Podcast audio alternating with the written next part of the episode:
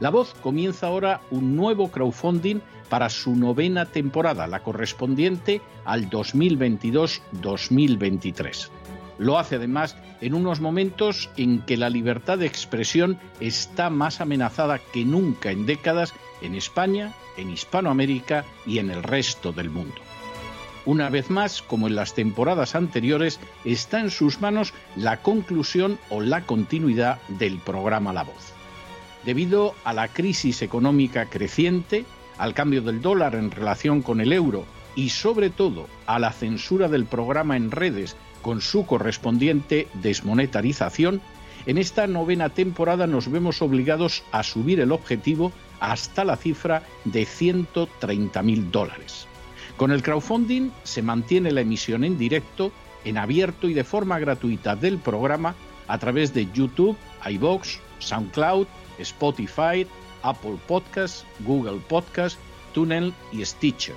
Además, por supuesto, de encesarvidal.tv. De hecho, es este crowdfunding el que permitirá poder seguir emitiendo en cesarvidal.tv, ya que sin la continuidad de la voz no puede haber continuidad de contenidos en ese canal televisivo.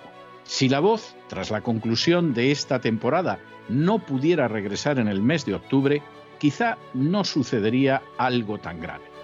Una vez más, habría quedado de manifiesto, como tantas veces a lo largo de la historia de las naciones hispanas, que para muchos es preferible quejarse, protestar o amargarse a enfrentarse de manera práctica con un problema concreto. No pasaría nada. La voz simplemente dejaría de emitirse por la sencilla razón de que no hay suficientes personas dispuestas a asumir el apoyo de su causa, que es la de la libertad y de la verdad, la de la información independiente y la opinión rigurosa, la de la lucha contra las tiranías y contra aquellos proyectos que pretenden convertir en esclavos a los seres humanos.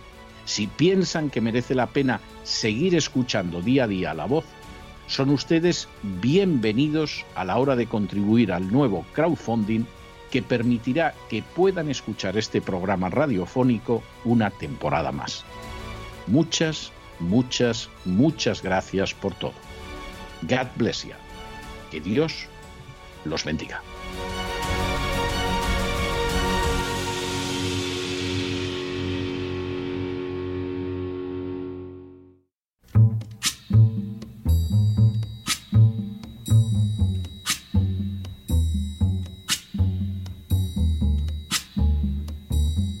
La voz con César Vidal, desde el exilio. When the night has come and the land is dark and the moon is the only light we'll see. No, I won't be afraid. Oh, I won't be afraid just as long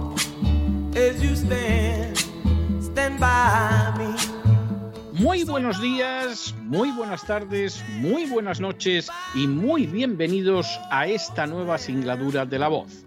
Hoy es el miércoles 29 de junio de 2022 y me dirijo a los hispanoparlantes de ambos hemisferios, a los situados a uno y otro lado del Atlántico y como siempre lo hago desde el exilio. Corría el año 1796 cuando el Reino de España firmó una alianza militar con Francia. Según los términos del tratado, ambas potencias acordaban mantener una política militar conjunta frente a cualquier posible amenaza armada. El conocido Tratado de San Ildefonso iba a uncir a la España de los Borbones a los intereses imperiales franceses con consecuencias verdaderamente pavorosas. En el año 1805, requerida por Francia, la flota española se enfrentaría a la inglesa en la batalla naval de Trafalgar. El desastre sufrido por la Armada española resultaría tan colosal que todavía pesaría enormemente en la derrota de 1898 frente a los Estados Unidos y a dos siglos de distancia puede afirmarse que todavía España no se ha recuperado de él. Dos años después del desastre de Trafalgar, en 1807, Francia exigió de España que apoyara su política en el Báltico y enviara tropas a Dinamarca. Fue así como un contingente de 13.355 hombres, 3.088 caballos, 25 cañones, 116 mujeres, 69 niños y 49 criados fue enviado por España al Báltico, un área del mundo donde España no tenía ningún tipo de interés, como en realidad sigue sin tenerlo en la actualidad. Al año siguiente, 1808, los Borbones reinantes en España aceptaron, en virtud de la alianza con Francia, colaborar en la invasión de Portugal con el emperador Napoleón. La citada invasión no llegó a tener lugar, porque a esas alturas el emperador francés Napoleón había captado la pasta de la que estaban hechos los Borbones y había decidido que lo sustituiría en el trono español por uno de sus hermanos. En 1808, la nación invadida fue en realidad España, pero su sometimiento al imperio resultaba tan absoluto que cuando el 2 de mayo el pueblo de Madrid se sublevó contra los franceses, los Borbones pidieron excusas a Napoleón. El Consejo Real su cabeza al francés Murat, responsable directo del fusilamiento de los patriotas madrileños. Y la misma Iglesia Católica apoyó al invasor francés, señalando que incurriría en excomunión quien no se sometiera a él y que incluso la Inquisición actuaría contra los rebeldes. Todas y cada una de las castas privilegiadas se sometían al imperio sin pensar lo más mínimo en los intereses nacionales. Solo el llamamiento a la resistencia del alcalde de Móstoles, la formación espontánea de juntas de defensa y el cambio de actitud de la Iglesia Católica tras el saqueo de sus propiedades en Córdoba cambiaron esa situación. Con todo, el final del proceso iniciado con la firma de la alianza militar con Francia no sería menos trágico. Tras seis años de guerra encarnizada contra el imperio, la monarquía y la Iglesia Católica renovaron su maridaje y acabaron con cualquier intento de libertad y modernización de la lacerada España. El absolutismo de Fernando VII y la Iglesia Católica serían responsables directos de un siglo empapado en la sangre de repetidas guerras civiles. No había sido, desde luego, pequeño el coste de que las castas privilegiadas españolas hubieran decidido aliarse servilmente con el imperio. Esta semana se celebra la cumbre de la OTAN en Madrid, España. Sin ánimo de ser exhaustivos, los hechos son los siguientes. Primero, los días 29 y 30 de junio se celebra en Madrid la cumbre de la OTAN. Segundo, la cumbre se celebra en los pabellones 9 y 10 del recinto ferial de IFEMA. Para garantizar la seguridad, se han desplegado por la ciudad de Madrid más de 25.000 agentes de policía. La celebración del orgullo gay en Madrid se ha pospuesto una semana debido a la cumbre de la OTAN. Tercero, la cumbre va a abordar el reforzamiento de una política antirrusa que pasará por aumentar las, acciones, las sanciones contra Rusia y Bielorrusia, por incluir a Suecia y Finlandia entre las naciones de la OTAN tras vencer la resistencia de Turquía, por aumentar considerablemente el gasto militar de las naciones miembro de la OTAN y por analizar la manera de enfrentarse con China. Cuarto, todos los costes de la cumbre han sido asumidos de manera única y exclusiva por España, tal y como figura en el Boletín Oficial del Estado. Lejos, pues, de representar, como otros eventos internacionales, una oportunidad de beneficios económicos, la cumbre de la OTAN constituye un gasto colosal añadido a las baqueteadas finanzas públicas de España. La cifra se calcula en no menos de 50 millones de euros, sin contar los gastos de seguridad y mucho menos los trastornos económicos derivados de la celebración de la cumbre. Quinto, el encuentro, del que España será anfitriona por segunda vez, coincide con el 40 aniversario de la entrada de España en la OTAN, una entrada que se produjo tras el sometimiento del Partido Socialista y que tuvo lugar bajo un referéndum en el que se incluía una serie de condiciones. Sexto, hay que recordar que todas y cada una de las condiciones prometidas al pueblo español en el referéndum sobre la permanencia en la OTAN han sido incumplidas y violadas tanto por gobiernos de izquierdas como de derechas. Séptimo, la presente cumbre de la OTAN se da en un contexto en el que las naciones europeas están sufriendo económicamente las consecuencias de las sanciones contra Rusia, en el que la popularidad del presidente Biden no deja de caer a diario, en el que las tropas del ucraniano Zelensky no dejan de cosechar derrotas y retirarse frente a las fuerzas rusas, y en el que la mayor parte del planeta se niega a aplicar la más mínima sanción a Rusia. En otras palabras, no solo es que no es cierto que todo el mundo respalda las sanciones contra Rusia, sino que más bien habría que afirmar con rotundidad que la OTAN está aislada y provoca una repulsión creciente a escala mundial. Octavo, en este contexto, la OTAN lanza su denominado concepto estratégico, un plan de 10 años que reemplaza el concepto estratégico adoptado en la cumbre de Lisboa del año 2010. Noveno. El nuevo concepto estratégico implica la enésima violación de los compromisos adquiridos con Gorbachev y Yeltsin de no desplazar las fronteras de la OTAN ni una pulgada hacia el este al pretender incluir en la organización a Suecia y Finlandia. Décimo. Este nuevo quebrantamiento de compromisos adquiridos se traduce desde el primer momento en aumentar la tensión en Europa y acercar al mundo hacia una posible guerra nuclear. Un décimo.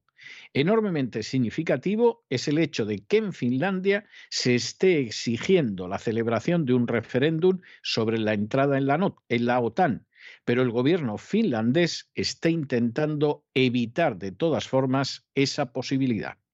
Duodécimo. En la actualidad, en Finlandia ningún partido político apoya la pertenencia a la OTAN como parte de su plataforma.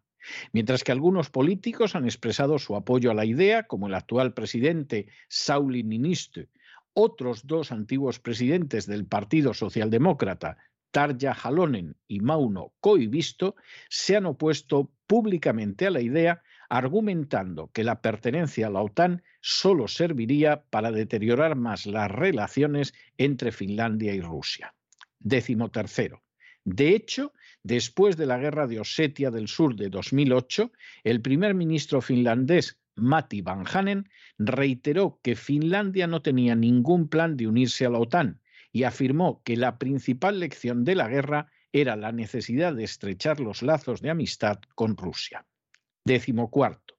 En 2015, una encuesta realizada en Finlandia tras la reincorporación de Crimea a Rusia dio como resultado que solo el 22% de los finlandeses apoyaba la idea de entrar en la OTAN. Décimo quinto.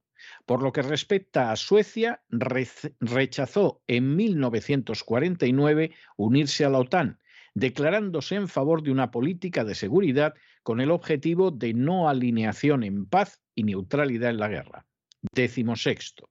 El apoyo a la entrada en la OTAN nunca ha superado en Suecia al 41% de la población. Décimo séptimo. A pesar de las afirmaciones del gobierno de Pedro Sánchez, el presidente Biden ha manifestado con toda claridad que la OTAN no va a defender Ceuta y Melilla en caso de agresión marroquí. Décimo octavo.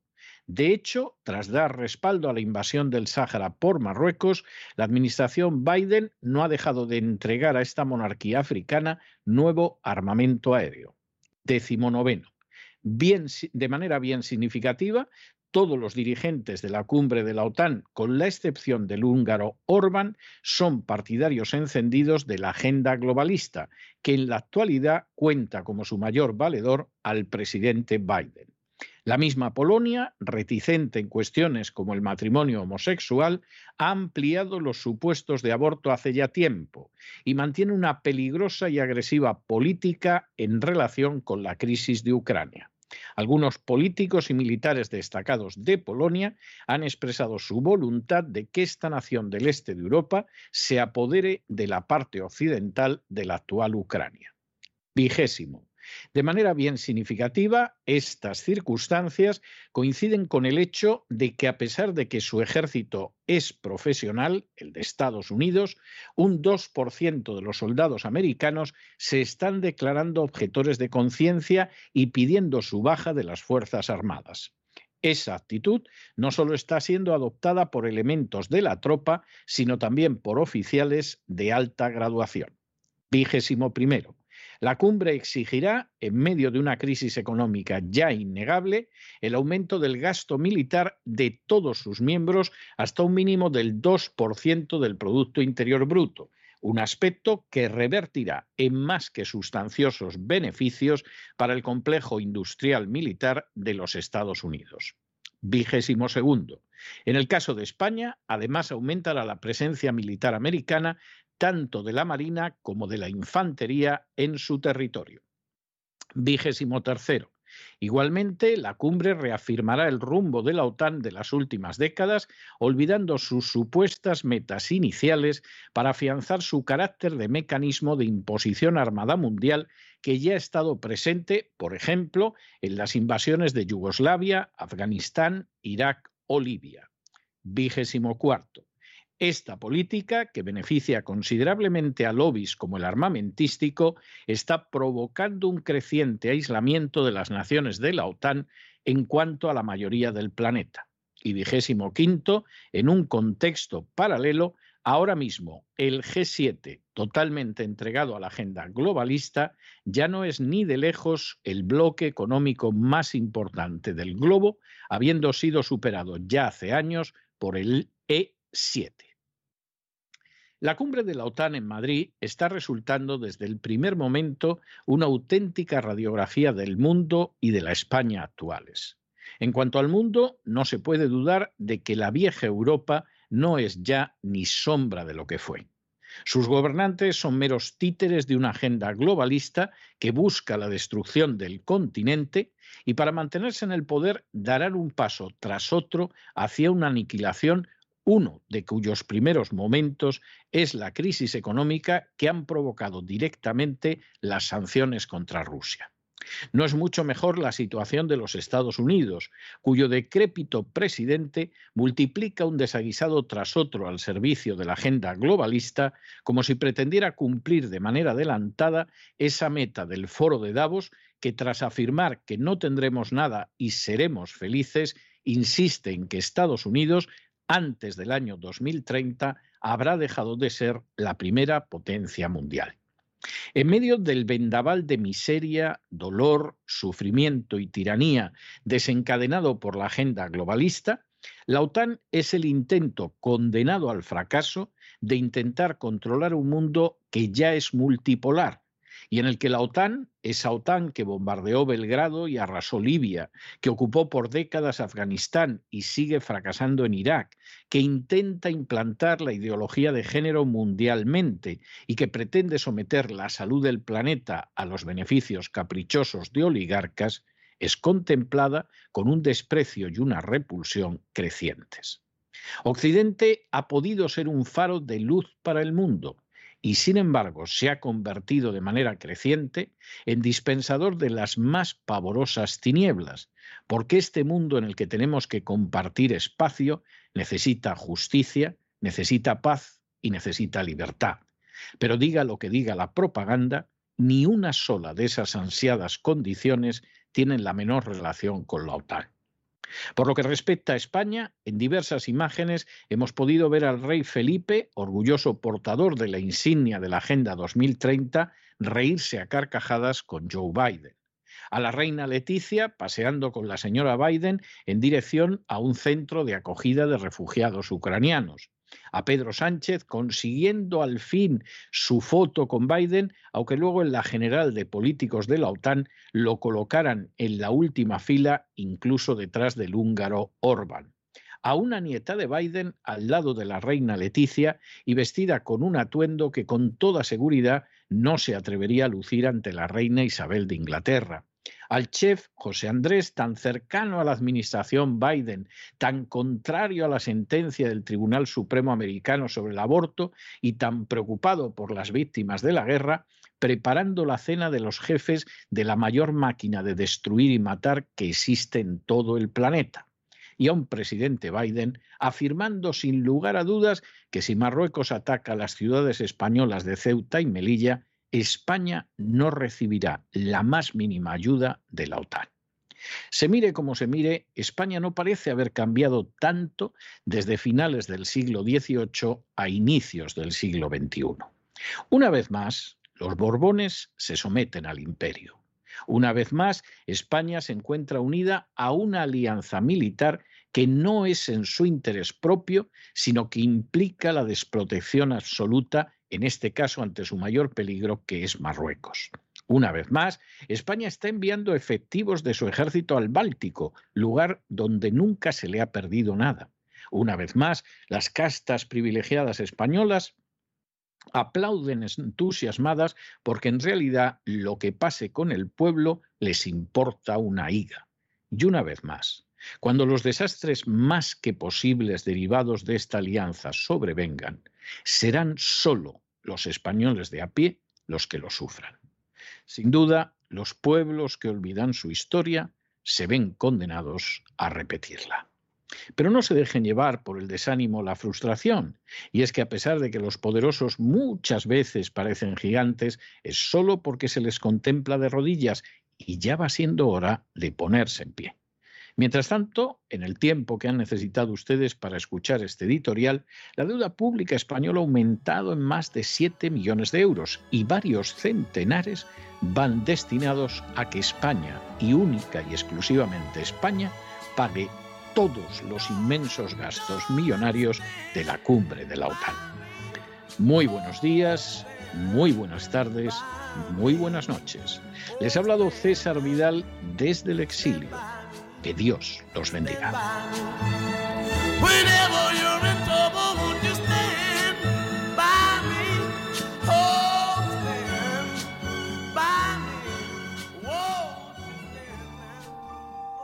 Esta sección está patrocinada por crowdfunding con el siguiente mensaje. Nuestro Señor Jesucristo, el único Dios verdadero, es misericordioso y nuestro Salvador.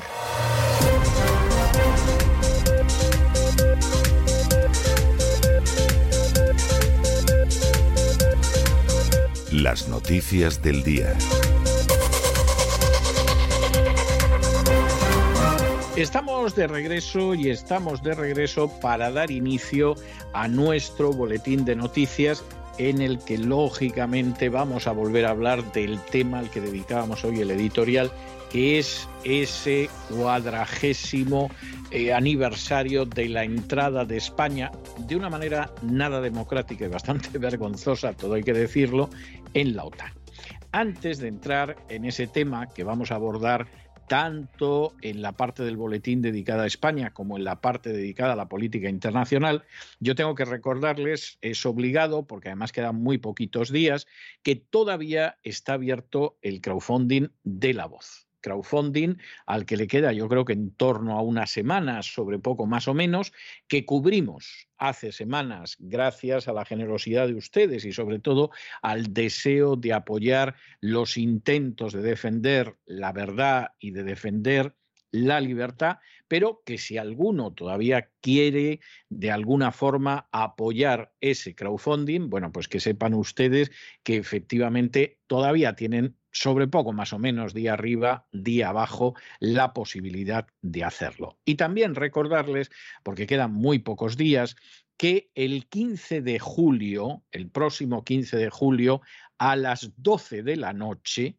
o sea, hasta las 12 de la noche, hora de los Estados Unidos, de esta costa, además, todavía pueden presentar ejemplares para el premio de novela cristiana César Vidal, que otorga la Agustín Agency, todavía tienen hasta ese momento y si efectivamente tienen ustedes tiempo para escribir una novela complicado, pero tienen alguna novela escrita que guardan en el cajón, bueno, pues pueden ir ustedes a ver las bases, el premio, cómo va a funcionar todo a cesarvidal.com o a theagustinagency.com. Y ya después de estos prolegómenos entramos en el tema de esa cumbre de la OTAN en Madrid a la que hemos dedicado el editorial. Empecemos con una declaración de principios que quien ahora se dirige a ustedes ha mantenido siempre. La mantenía en los años 70 y la sigue manteniendo ahora. España jamás debió entrar en la OTAN. España, que ya tenía unas bases americanas desde los años 50, entró en la OTAN porque el gobierno de un partido que era la UCD, que se estaba despedazando a pasos agigantados, llegó a la conclusión de que, hombre, esa política, no vamos a decir que contraria a los Estados Unidos, porque sería mentira, nunca se pensó en acabar con la presencia de bases militares americanas en territorio español, pero sí de cierta independencia en política internacional que quiso llevar a cabo Adolfo Suárez y que fue una de las razones de su caída en un momento determinado, quizá no la más importante, pero efectivamente tuvo que ver con la caída de Adolfo Suárez, su sucesor, Leopoldo Calvo Sotelo, que casi casi pues era eh, una especie de precedente de los desastrosos presidentes de gobierno que ha habido en España, al estilo de Zapatero, de Rajoy, de Pedro Sánchez, pues para mantenerse en el poder dijo, hombre, voy a jugar a la carta de la OTAN. Y entonces decidió en, el Parlamento votar la entrada en la OTAN. Claro, esto provocó una reacción popular muy mayoritaria en contra de lo que había hecho UCD y seguramente a UCD le aceleró el proceso de descomposición y desaparición, porque la gente dijo, pero bueno, ¿qué pinta España en la OTAN? O sea, no estamos ni siquiera en la Unión Europea y nos van a meter en la OTAN, pero ¿qué necesidad tenemos de estar en la OTAN? Para que ustedes se hagan idea de hasta qué punto la posición contraria a estar en la OTAN no estaba solo en la izquierda, ni mucho menos. El general Manglano, que acabaría mm, dirigiendo la, inteligencia española, el CSID, posterior CNI, elaboró un informe muy bien hecho desaconsejando la entrada de España en la OTAN. Y es un informe que todavía lo lees hoy y dices, pues tenía toda la razón Manglano entonces y la sigue teniendo ahora. Y Manglano venía a decir, bueno, para mantener un vínculo con los Estados Unidos, con las bases, vamos, que nos sobra, y la entrada en la OTAN no nos beneficia en absoluto y nos perjudica mucho. Y tenía toda la razón, entonces y ahora. ¿Qué sucede cuando en un momento determinado pues el Partido Socialista ve que puede llegar al poder en España? Pues que la posición que había tenido hasta entonces, que eh, se sustentaba en un civilino lema que era OTAN de entrada no, lo cual se podía entender como OTAN no a la entrada, o OTAN ahora mismo y de momento no, pero luego ya veremos que efectivamente fue lo que acabó pasando y que algunos en aquel entonces ya nos lo vimos venir, porque hay gente a la que han engañado siempre y ha habido algunos a los que nos han podido engañar en alguna ocasión, pero en otras no. En aquel momento, cuando el Partido Socialista llega al poder, el Partido Socialista que había insistido en celebrar un referéndum para decidir si España seguía o no seguía en la OTAN, tuvo que oír cosas curiosas. Por ejemplo, a Henry Kissinger diciendo a quién se le va a ocurrir convocar un referéndum sobre la OTAN. Si, si ese referéndum lo convocamos en Estados Unidos, lo perdemos. Si en estos momentos en Estados Unidos decidimos en referéndum si vamos a permanecer o no en la OTAN, la mayoría del pueblo americano dice que nos vamos. Y es verdad.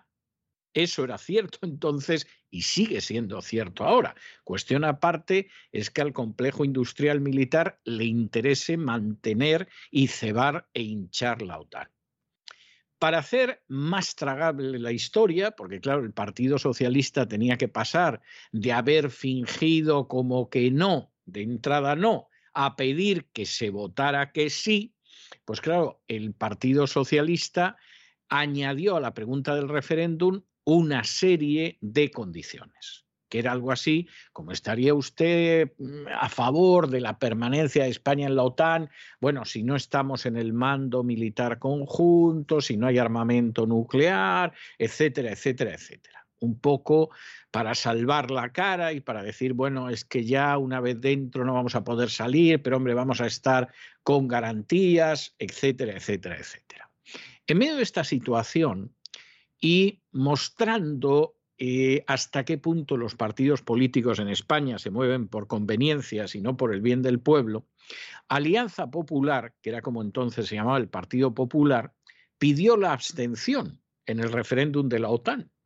Porque, claro, si pedía el voto favorable, que es lo que se supone que tenía que haber pedido Alianza Popular, eso se lo iba a apuntar Felipe González y claro, no se podía entregar ese triunfo al Partido Socialista. Con lo cual, por un lado, Manuel Fraga, en aquel momento gerifalte máximo de Alianza Popular, pidió la abstención en el referéndum el Partido Socialista pidió el sí en el referéndum, el PNV estuvo en la misma. Yo recuerdo una entrevista en la que además se empeñó en contestar en vascuence Javier Arzayus a las preguntas que le hacían en televisión, con lo cual los que no supieran vascuence no se enteraron lo más mínimo de lo que decía Arzayus.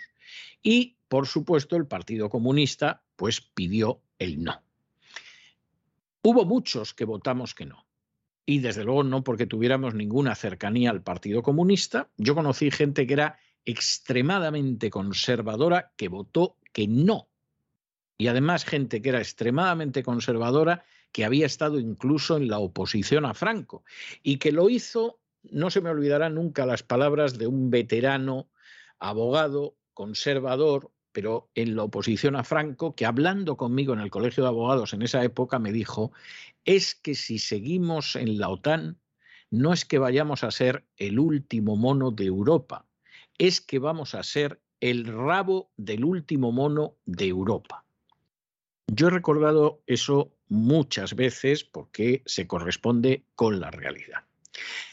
Desde entonces, España se ha visto implicada siempre de manera modesta, porque España, a fin de cuentas, pues su participación militar siempre tenía que ser modesta, se ha visto implicada en una guerra en Afganistán que ni le iba ni le venía, donde el tercer país con más muertos de la guerra fue España, cosa que por supuesto las furcias mediáticas y los políticos no les van a contar jamás.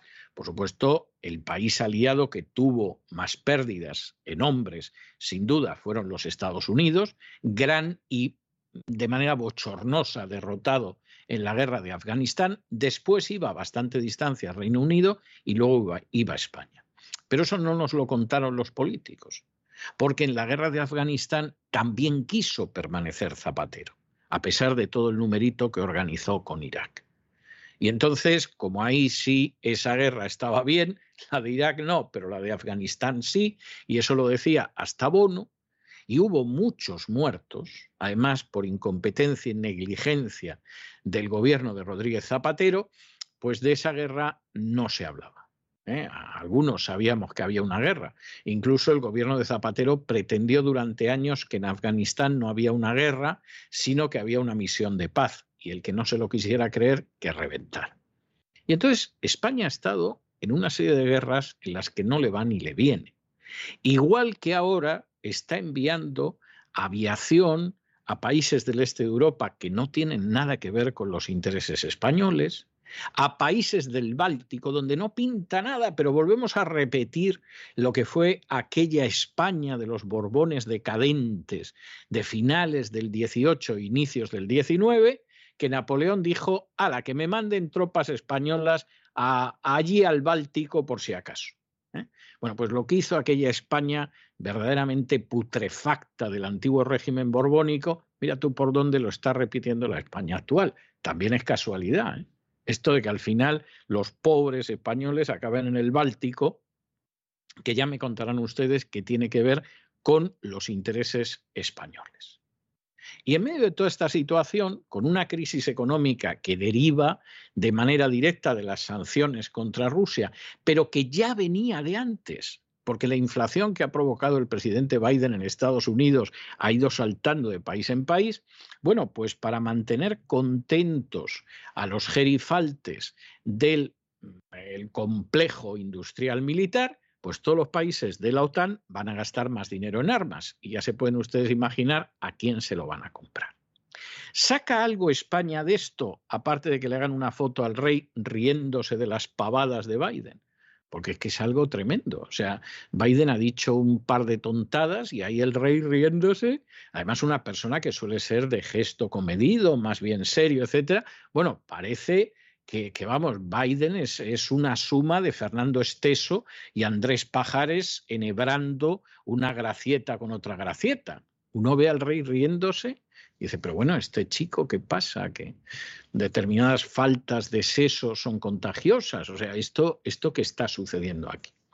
Ves a la reina Leticia, que por cierto tiene unos brazos que debe dedicarse a levantar pesas últimamente, porque impresiona en alguna foto, pues yendo a ver a refugiados ucranianos, porque evidentemente, ¿qué se le puede enseñar mejor a la señora Biden que el hecho de que estamos totalmente metidos en la historia de Ucrania, de, del bando que estamos, y incluso pues hemos visto a la nieta de Biden que ha contado alguna vez que su abuelete ha tenido conductas con ella que le hacían sentirse muy incómoda y muy avergonzada, pues totalmente de trapillo al lado de la reina.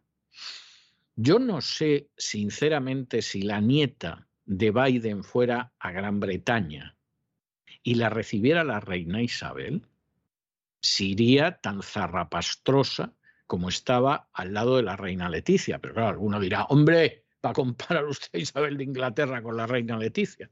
No, pues si no se trata de, de comparar, se trata de que en última instancia, pues parece que en algún caso todo protocolo es poco y en otros casos, pues aquí parece que evidentemente no pintan nada.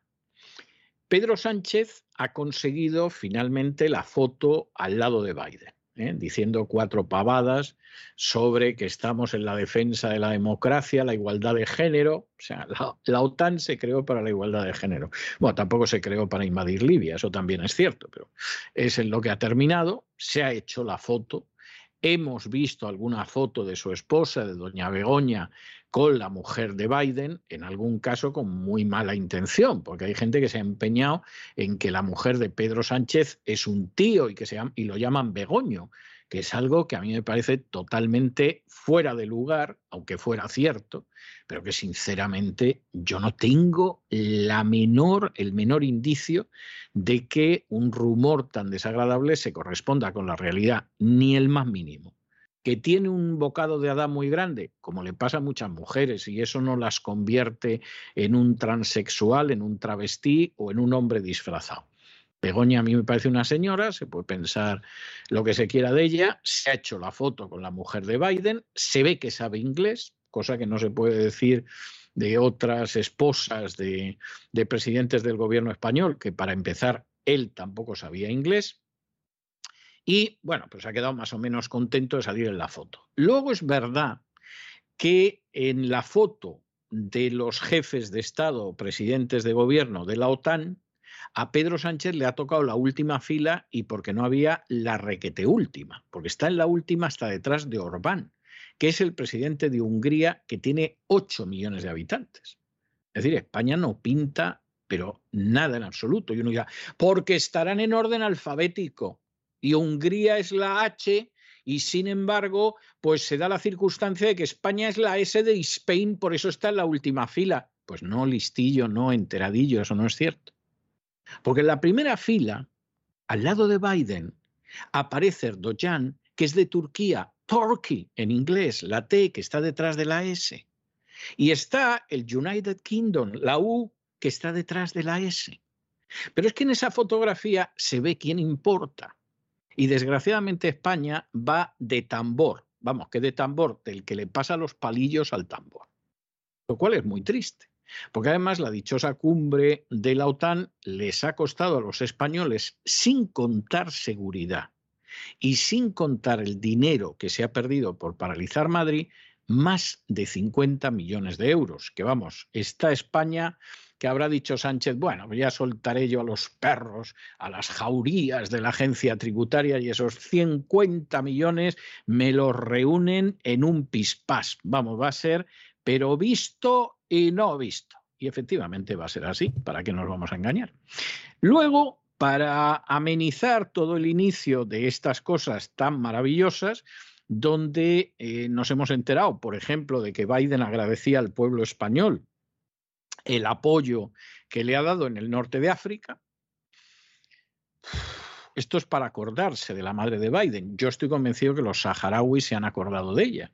Porque claro, esto significa le estamos a usted muy agradecido, no solo porque deja pasar toda esa inmigración ilegal, que es la misma que yo dejo pasar en la frontera sur en Estados Unidos, sino porque además han reconocido ustedes que Marruecos tiene unos derechos que no tiene ni por el forro a quedarse con el Sáhara. Les estamos agradecidos, les estamos muy agradecidos es algo para romper a llorar. Y ya vamos, como guinda del pastel, que ha estado estupendo y sin entrar en los temas que luego volveremos sobre ellos, pues se produce una especie de boda que se organiza en la cena del Palacio Real y en esa cena está un chef español que ha conseguido que lo enchufara Biden, o sea, tiene un cargo ya, un carguete, porque lleva peloteando a la administración demócrata de antes de que llegara al poder y escupiendo sobre Donald Trump cada vez que se le ponía al alcance de la mano. Y entonces, pues eh, ha sido él el que ha dado la cena. Este sujeto, que resulta que se supone que envía ayuda humanitaria a Ucrania, le da el cenote a la gente que es en estos momentos la organización mayor de destrucción, de muerte y de guerra que hay en el globo. No hay ninguna organización parecida. En su día se podía decir que a lo mejor el pacto de Varsovia se acercaba, pero el pacto de Varsovia desapareció y las naciones del pacto de Varsovia las han ido metiendo a empujones dentro de la OTAN. Y claro, la situación de España pues es una situación absolutamente patética. Da la sensación de que volvemos a aquellos días nefastos de finales del siglo XVIII, donde eh, los rayitos pequeños y tímidos de ilustración, paz, acabó con ellos el conjunto de castas privilegiadas con la Iglesia Católica a la cabeza, y lo mejor que se pensó que se podía hacer era llegar a un tratado militar con el imperio de entonces, que era el de Napoleón. Este hombre era más pequeño, pero hay que reconocer que en términos históricos no puedes comparar a Napoleón con Biden, porque no puede ser. Napoleón acabó muy mal al final, por culpa de los rusos. Pero en fin, no queremos forzar tampoco el paralelismo histórico. Quedémonos en que esa España que decidió rendirse al imperio, con los Borbones en primer lugar, para que no nos vamos a engañar, pues fue precisamente la España que a los pocos años vio como sus tropas iban al Báltico, igual que ahora, y tuvo luego una concatenación de desastres, empezando por Trafalgar y continuando con la invasión de España, que Dios quiera que no tengan paralelos, porque si no, estamos absolutamente aviados.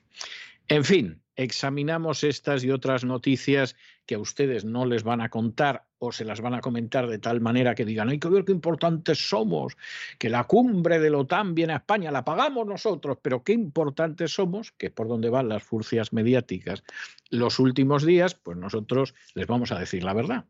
En fin, como no recibimos publicidad de nadie, es un lujo que nos podemos permitir y les vamos a contar todo de la mano precisamente de María Jesús Alfaya. María Jesús, muy buenas noches. Muy buenas noches, César. Muy buenas noches a todos los oyentes de La Voz, a quienes recordamos que el crowdfunding continúa abierto de La Voz para apoyarnos, para apoyar este proyecto que es el suyo también, el de la verdad y la libertad. Y también para aquellos escritores de novela cristiana tienen hasta el próximo 15 de julio para presentar los trabajos para el premio de novela cristiana César Vidal que otorga The Augustine Agency. Más información en www.theaugustinagency.com o en www.cesarvidal.com. Y nos vamos hasta España, donde está todo movilizado porque se celebra en Madrid la cumbre de la OTAN, como saben. El rey Felipe VI mantuvo ayer un encuentro en el Palacio Real con el presidente de los Estados Unidos, Joe Biden, en la tarde de ayer. En el vídeo que la Casa Real subió a Twitter se ve como el rey espera en pie en la puerta del Palacio Real cerca de seis minutos hasta que llega la comitiva, todos los coches oficiales que traen al presidente de los Estados Unidos. Pudimos contar hasta 20 coches.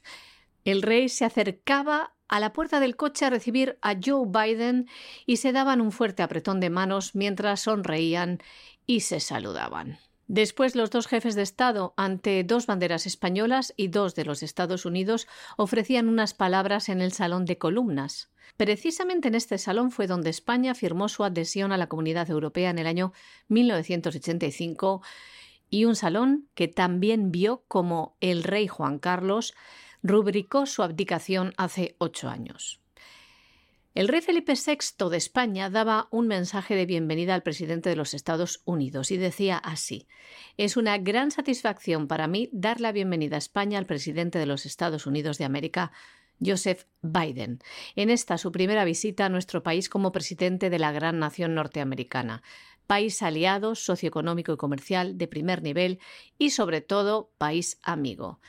Les traducimos lo que decía Felipe VI en inglés a Joe Biden.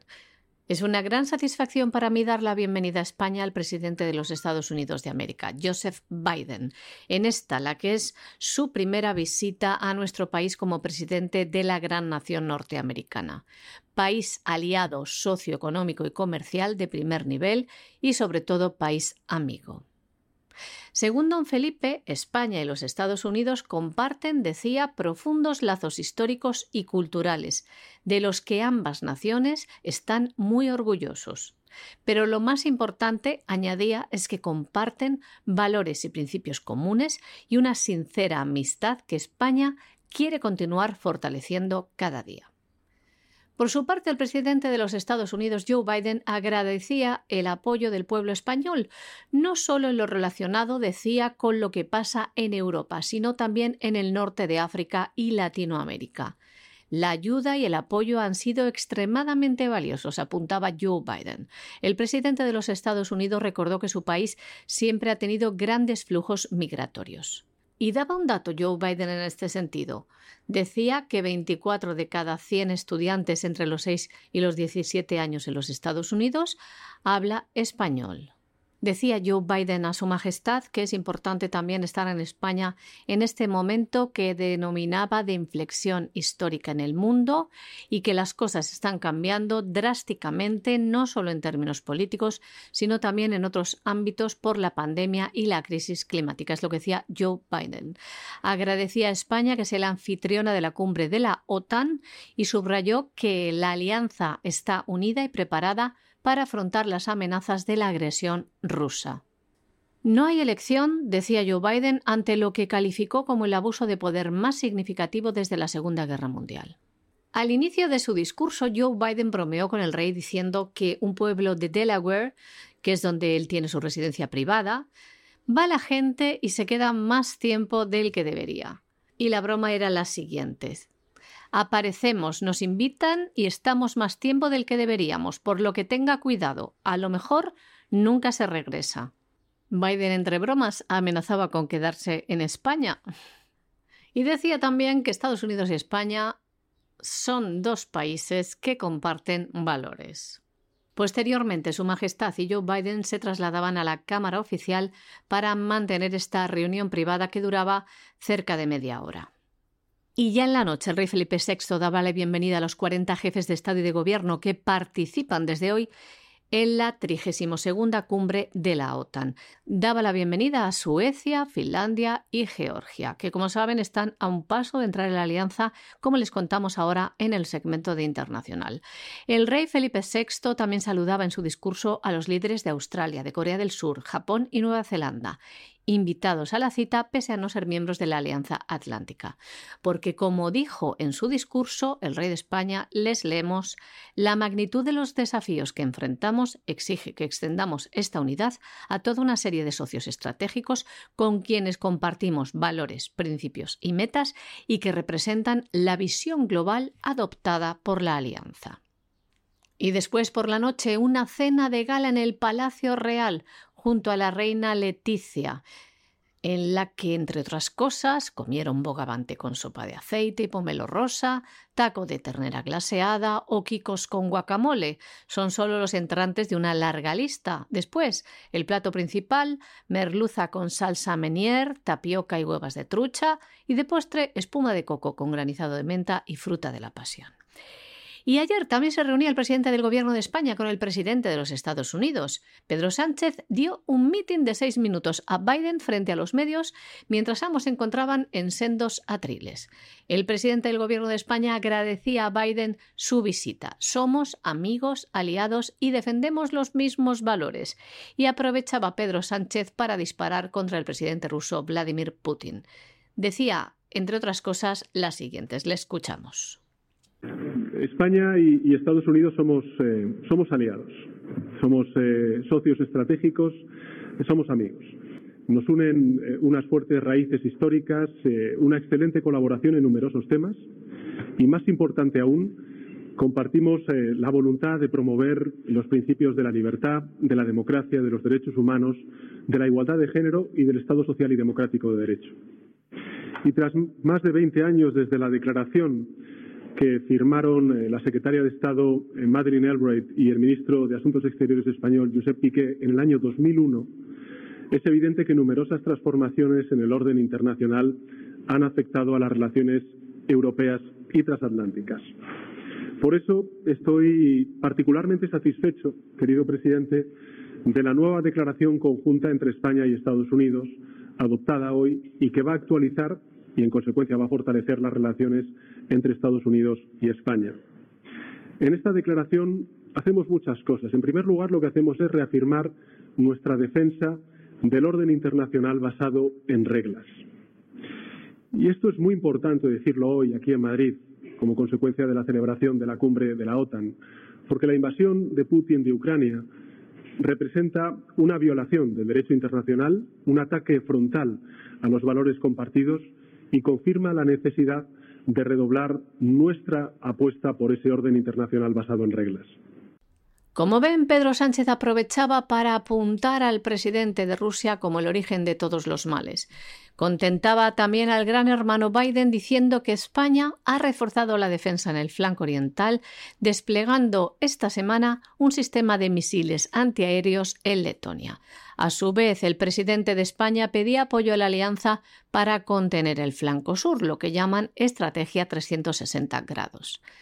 Y Pedro Sánchez en su discurso agradecía también a Biden por el gas que llega a España desde los Estados Unidos. Y terminaba en inglés dirigiéndose a Joe Biden diciéndole que podía contar con España como un sólido aliado y un amigo. Bueno, y mientras estamos en toda esta historia en la que Pedro Sánchez está feliz porque su mujer habla con la mujer de Biden, a él Biden pues le, ha dicho que le agradece mucho lo que hace en el norte de África, es decir, abandonar al pueblo saharaui en manos del tirano de Marruecos, es fantástico. Aquello en lo que colaboramos, pues mientras sucede todo esto, en España seguimos haciendo lo o siguen haciendo lo que les parece para falsear totalmente la realidad histórica y hacerlo en favor de las castas privilegiadas, entre las que ya tiene un lugar de honor la organización terrorista ETA. El gobierno social comunista español ha pactado con Bildu, es decir, con el brazo político de la organización terrorista ETA en el Parlamento una nueva ley de memoria histórica que va a llegar hasta el año 1983. Y uno dirá, pero hasta el año 1983, ¿por qué? Si Franco se murió el 20 de noviembre del 75. Sí, hasta el 83. Porque si lo alargamos hasta el 83, es el año de inicio de las acciones del terrorismo de Estado de los GAL lo que llamaban la guerra sucia, que había tenido algún antecedente, pero que con los GAL efectivamente hizo eclosión. Y de esta manera podemos indemnizar a más terroristas de ETA. Nos quedamos en el 83, no vayamos más allá, porque claro, al final había hasta ministros del gobierno socialista implicados en el terrorismo de Estado. Entonces, no vayamos más allá. Pero esto que ETA ha decidido que es el posfranquismo, bueno, y ahora mismo estamos en el posfranquismo también, pues sirve para que efectivamente ETA se sienta satisfecha y continúe apoyando a Pedro Sánchez. Esto es maravilloso porque además los crímenes del GAL derivaron de un gobierno socialista. Era el que estaba gobernando entonces. Se puede decir, bueno, pero había operaciones de guerra sucia en la época de Franco, después sí, pero los GAL que fue verdaderamente el colmo, se producen en esa época. Y realmente esto es algo que, en fin, dice mucho. ¿eh? Gracias, Pedro, por abandonar a los saharauis en manos del rey de Marruecos. Gracias, Pedro, por abandonar a las víctimas del terrorismo a favor del relato absolutamente falso y criminal de una organización terrorista que se llama ETA. Gracias, Pedro. Pueden estar contentos contigo los aliados americanos, porque ya se sabe que eres muy bien mandado y lo que te digan tú a la orden. Y lo mismo abandonas a los saharauis, que respaldas al tirano de Marruecos, que mandas a las tropas a Lituania, al Báltico, donde a España no se le ha perdido jamás absolutamente nada. Mira, mira que los navegantes españoles llegaron a sitios raros y, y lejanos y todo al Báltico no se les ocurrió. Bueno, pues para eso está Pedro Sánchez, para que lleguen al Mar Negro y al Báltico, y arreando. Pedro Sánchez, el iluminado, está empeñado en cambiar la historia. Si ETA quiere que vaya contra las fuerzas y cuerpos de seguridad del Estado, se va. Y si para ello hay que decir que el régimen de Franco duró hasta el año 1983, en lugar de hasta el año 1975, pues se hace.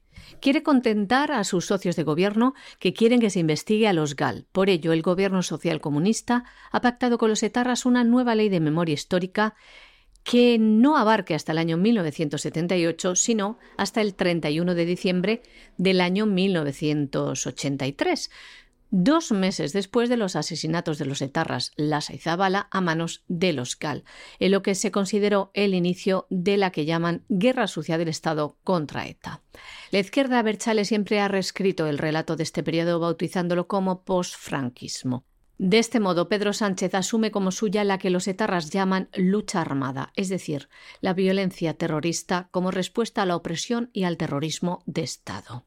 Avanzar, esclarecer y profundizar han sido los verbos que ha usado el portavoz socialista Héctor Gómez para justificar el cambio de la ley de memoria histórica promovida por los socialistas.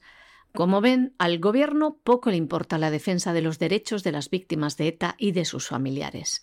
Nada le importa la dignidad y la justicia. Nos vamos a Hispanoamérica y nos detenemos en Colombia, donde verdaderamente ahora mismo la situación tiene puntos de tensión y uno de ellos es que el comandante del Ejército Nacional de Colombia, un general que se llama Eduardo Enrique Zapateiro, ha decidido presentar la dimisión de su cargo. Dimisión que sería efectiva el próximo 20 de julio, pero dimisión que está relacionada con lo que ha dejado entrever Petro en el sentido de que iba a cambiar a la cúpula militar, porque la cúpula militar pues era muy cercana a Duque y entonces él ha decidido que él es otro presidente y que la cambia. Esto en sí no tendría por qué ser motivo de preocupación. La cúpula militar la cambian los presidentes seguramente más que lo que se cambian de calcetines, pero claro, hay gente que se lo ha tomado mal eh, Eduardo Enrique Zapateiro ha dicho que cuando se vaya va a hablar. Bueno, pues ya veremos a ver lo que habla, porque esto también habrá que verlo.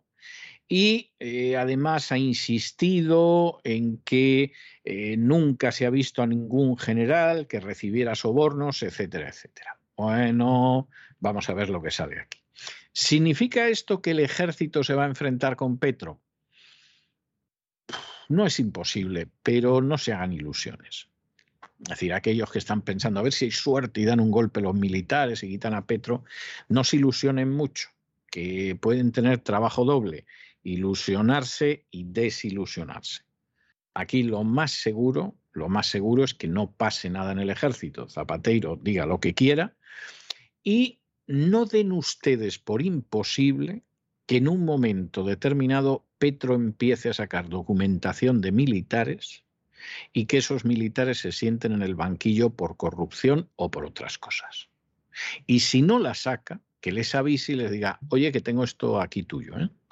Vamos a llevarnos bien, vamos a llevarnos bien, porque a lo mejor saco cositas y de relaciones con narcos, de sobornos, etcétera, y te va a venir mal. Bueno, como dicen los ingleses, viviremos y veremos. El comandante del Ejército Nacional de Colombia, el general Eduardo Enrique Zapateiro, ha dimitido de su cargo con fecha efectiva el próximo 20 de julio. Este es el día en el que está prevista la toma de posesión del nuevo presidente del país, Gustavo Petro. El comandante afirmaba que ese día diría unas palabras después de 40 años de servicio al pueblo colombiano. En una entrevista que concedió Gustavo Petro hace unos días al diario español El País, anunciaba que iba a cambiar a toda la cúpula militar, que según Petro estaba muy alineada con el ejecutivo de Iván Duque. Además, durante la campaña electoral, Gustavo Petro señaló también a la cúpula del ejército diciendo que había generales en la nómina del Clan del Golfo. Cambiar la cúpula militar es algo que tendré en mente desde el inicio Gustavo Petro. Además, lo confirmaba en una entrevista que concedía hace unos días al diario español El País. Anunciaba que iba a cambiar a toda la cúpula militar porque estaba muy alineada con el ejecutivo de Iván Duque. Hay que recordar también que durante la campaña electoral Gustavo Petro señaló a la cúpula del ejército diciendo que había generales en la nómina del clan del Golfo, a lo que el comandante Zapateiro contestó a ningún general he visto en televisión recibiendo dinero mal habido. Los colombianos lo han visto a usted recibir dinero en bolsas de basura. Y es que el comandante no entiende cómo se señala al ejército y a las fuerzas y cuerpos de seguridad colombianos que lucharon contra los narcoterroristas que ahora ocupan un puesto en el Parlamento. Sin ir más lejos, el propio presidente, el izquierdista Gustavo Petro, operaba en la guerrilla M19, el Movimiento 19 de Abril, un grupo guerrillero que buscaba imponer sus ideas mediante las armas. El comandante del Ejército Nacional de Colombia, el general Eduardo Enrique Zapateiro, ha estado en el punto de mira después de que defendiera la actuación de los militares tras la publicación de un informe de la Jurisdicción Especial para la Paz que hablaba de ejecuciones extrajudiciales. Hacía las siguientes declaraciones. No nos dejaremos vencer por no nos dejaremos vencer por más víboras venenosas y perversas que quieran atacarnos, señalarnos o debilitarnos.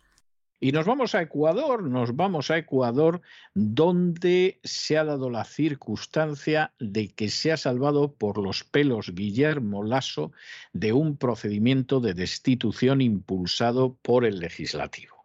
Bueno, aquí habrá algunos que se pondrán contentísimos y tal. Se ha salvado por los pelos, ¿eh? O sea, se ha salvado por los pelos. Les vamos a intentar explicar esto.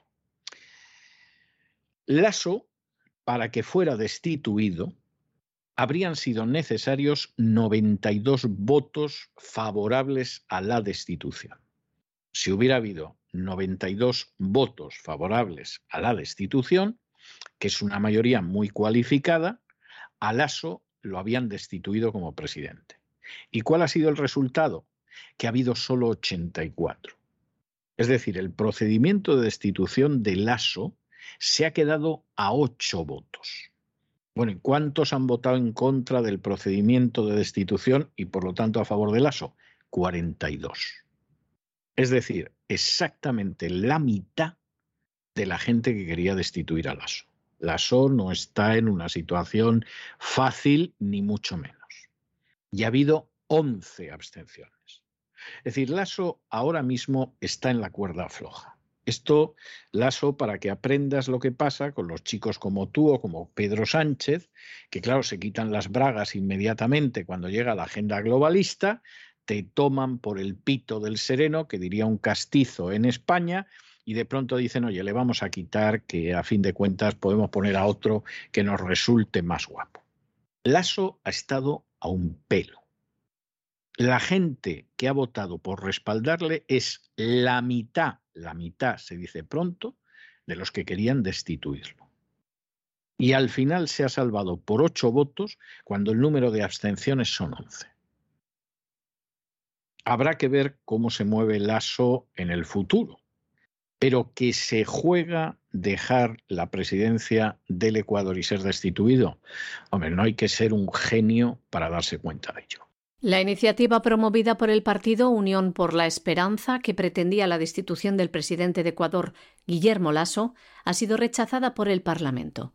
Solo ha obtenido el apoyo de 84 diputados y para salir adelante eran necesarios 92 votos. 42 diputados votaron en contra y hubo 11 abstenciones. El partido del expresidente Rafael Correa alegaba que era una petición generalizada del pueblo ecuatoriano que quería la destitución de Lasso y nuevas elecciones. El presidente de Ecuador afirma que hay una intención clara de sacarle del poder y que Correa está detrás de las manifestaciones organizadas por la Confederación de Nacionalidades Indígenas del Ecuador y otras organizaciones indigenistas que han puesto en vilo al país durante más de 15 días.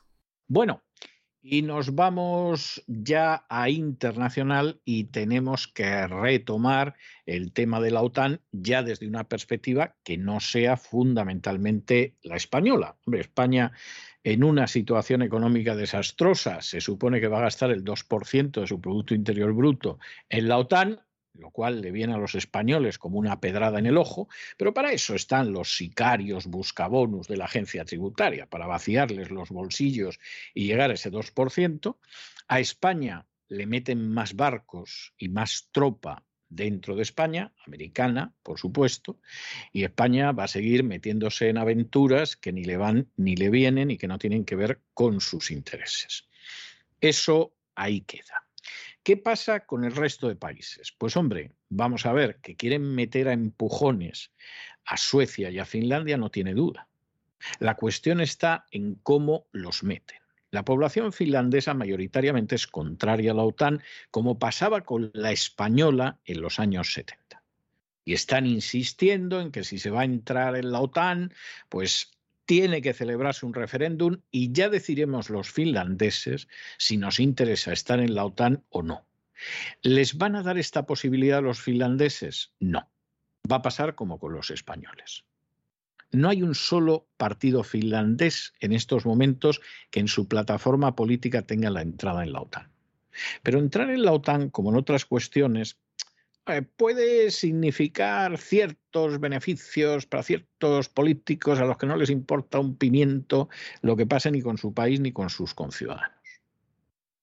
Y con una mayoría de la población finlandesa diciendo si esto se decide hay que ir a un referéndum, ya de entrada han pedido la entrada sus gobernantes.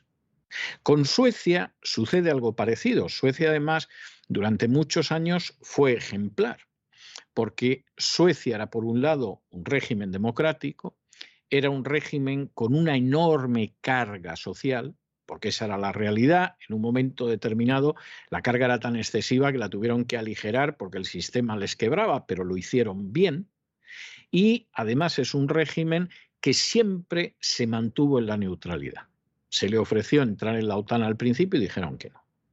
Eso significaba tener un gasto militar superior al que hubieran tenido en la OTAN, pero los suecos lo asumieron porque era la manera de ser independientes, de no estar alineados y de situarse realmente en una política en favor de la paz. Y en ese sentido, los suecos, como los finlandeses, han sido ejemplares a lo largo de los años. Pero hemos llegado a una situación en que hay quien está muy interesado en volver a una política de bloques que es os sometéis a la agenda globalista y al imperio, y por supuesto vamos a ir en contra de cualquiera que se oponga, o veréis qué mal lo vais a pasar en este mundo con el frío que lo hace. Y eso a pesar de que os viene entrar en la OTAN o permanecer en la OTAN como una pedrada en el ojo. Entonces, en el caso de los suecos, esa reticencia, esa resistencia a la OTAN no es tan clara como en Finlandia.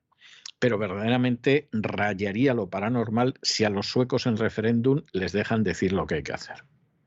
Como pasa en España, por otro lado, ¿para qué nos vamos a engañar a estas alturas?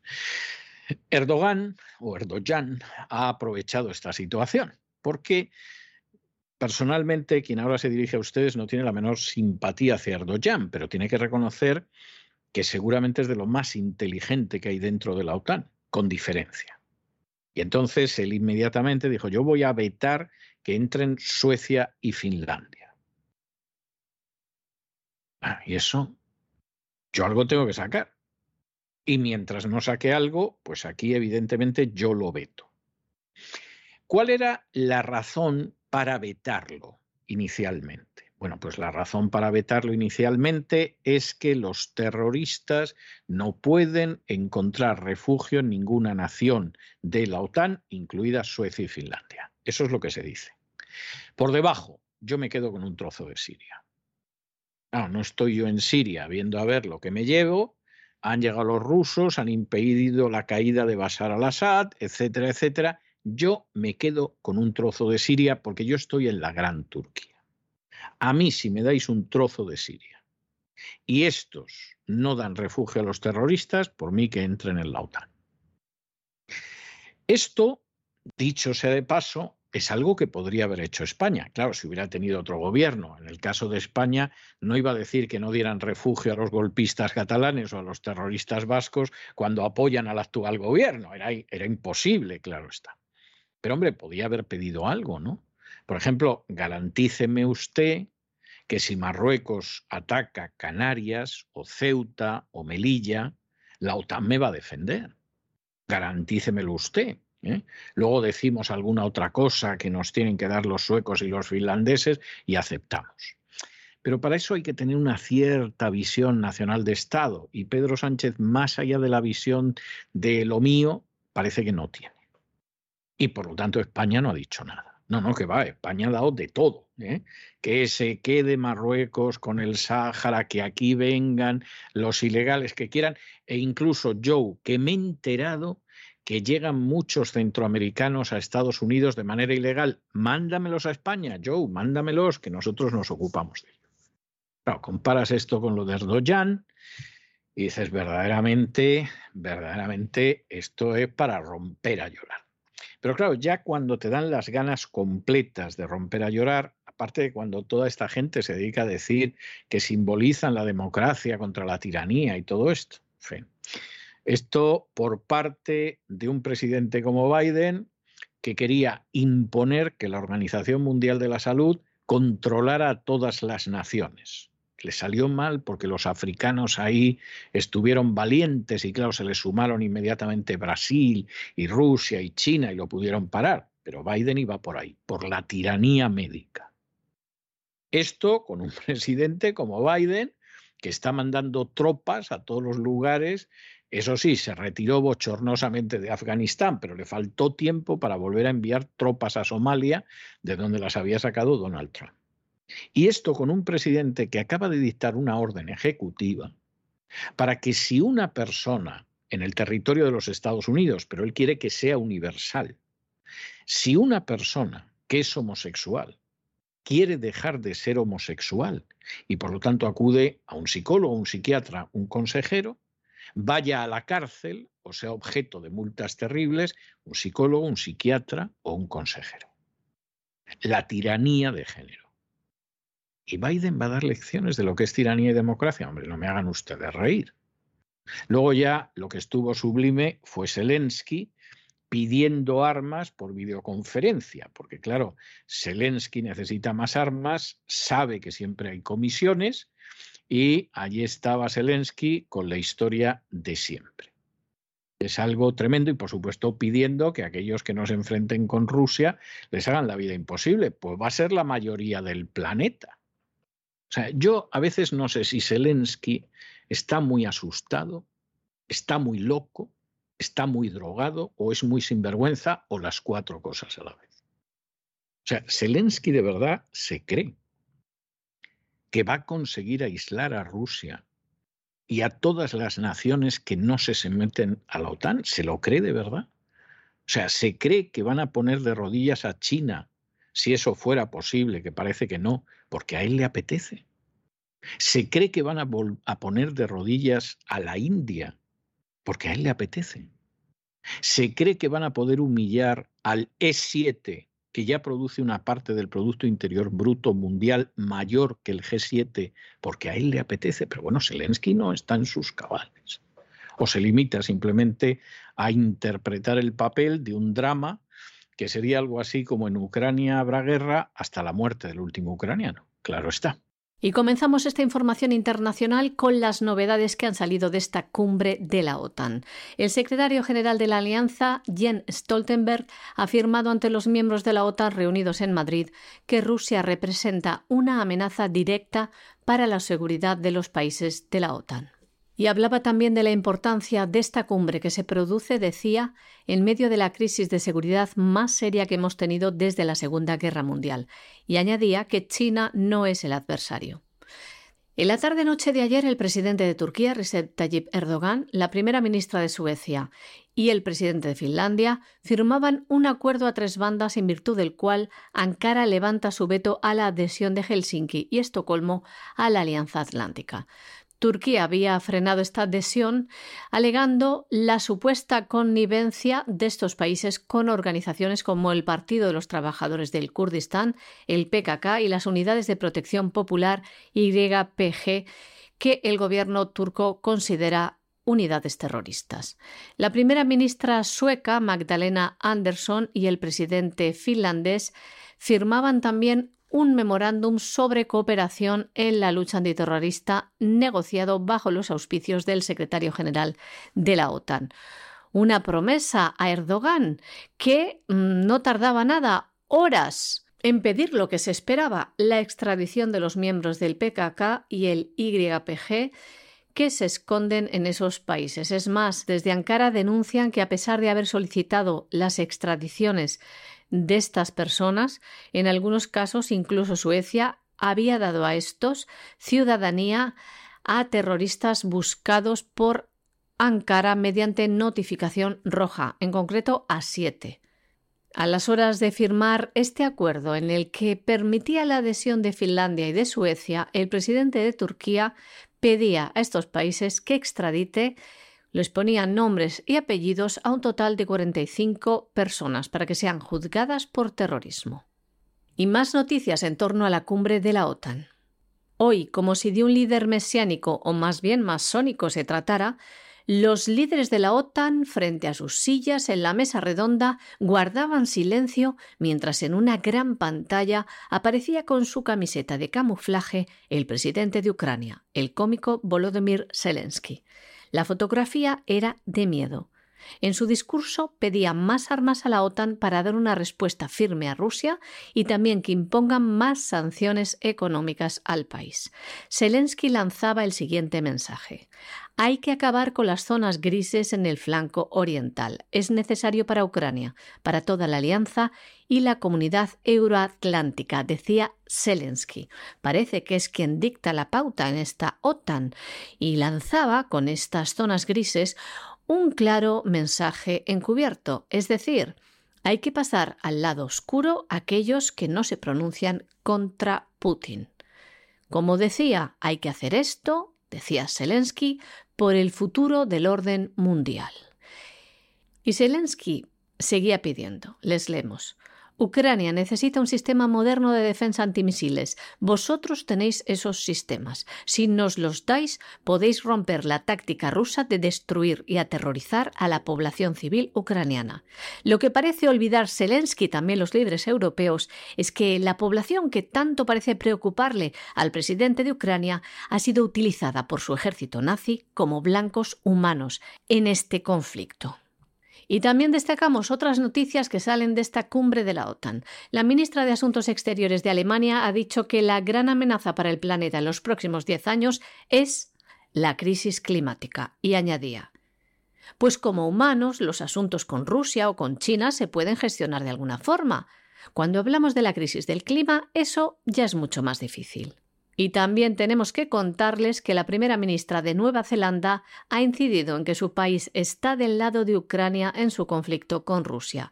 Y esto lo dice pese a que Nueva Zelanda no es miembro de la OTAN.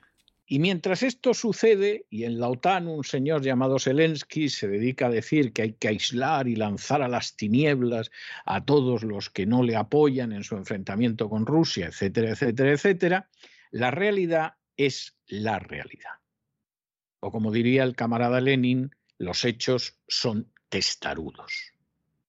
Y a la gente todo esto le importa tres pimientos porque no tiene nada que ver con la situación que viven. La situación que viven es la de gobiernos y foros económicos que ya fueron empujando al mundo hacia una crisis antes de lo de Ucrania, que luego, claro, la crisis se ha acelerado de manera salvaje, que la inflación se ha disparado, que los precios son agobiantes y que en muchos casos están perdiendo el empleo y además casi todo el mundo piensa que cuando regresen del verano el otoño va a ser mucho peor. ¿Y qué sucede en medio de esa situación? En España nada. En España nada porque en España los transportistas han decidido que van a ver los centimitos que les suelta el gobierno y no van a la huelga. Y los agricultores pues tampoco y todo lo demás. Pero en otros sitios realmente lo que hay es la huelga.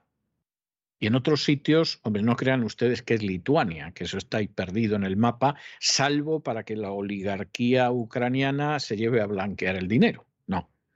Estamos hablando de Italia, estamos hablando de Portugal, estamos hablando sobre todo del Reino Unido.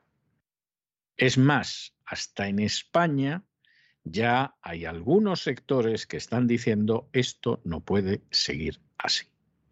Y no puede seguir subiendo el coste de la vida y no podemos estar soportando salarios de miseria y no podemos aguantar una carga fiscal impositiva como la que aguantamos aunque venga el propio sicario de la agencia tributaria a robarnos a casa.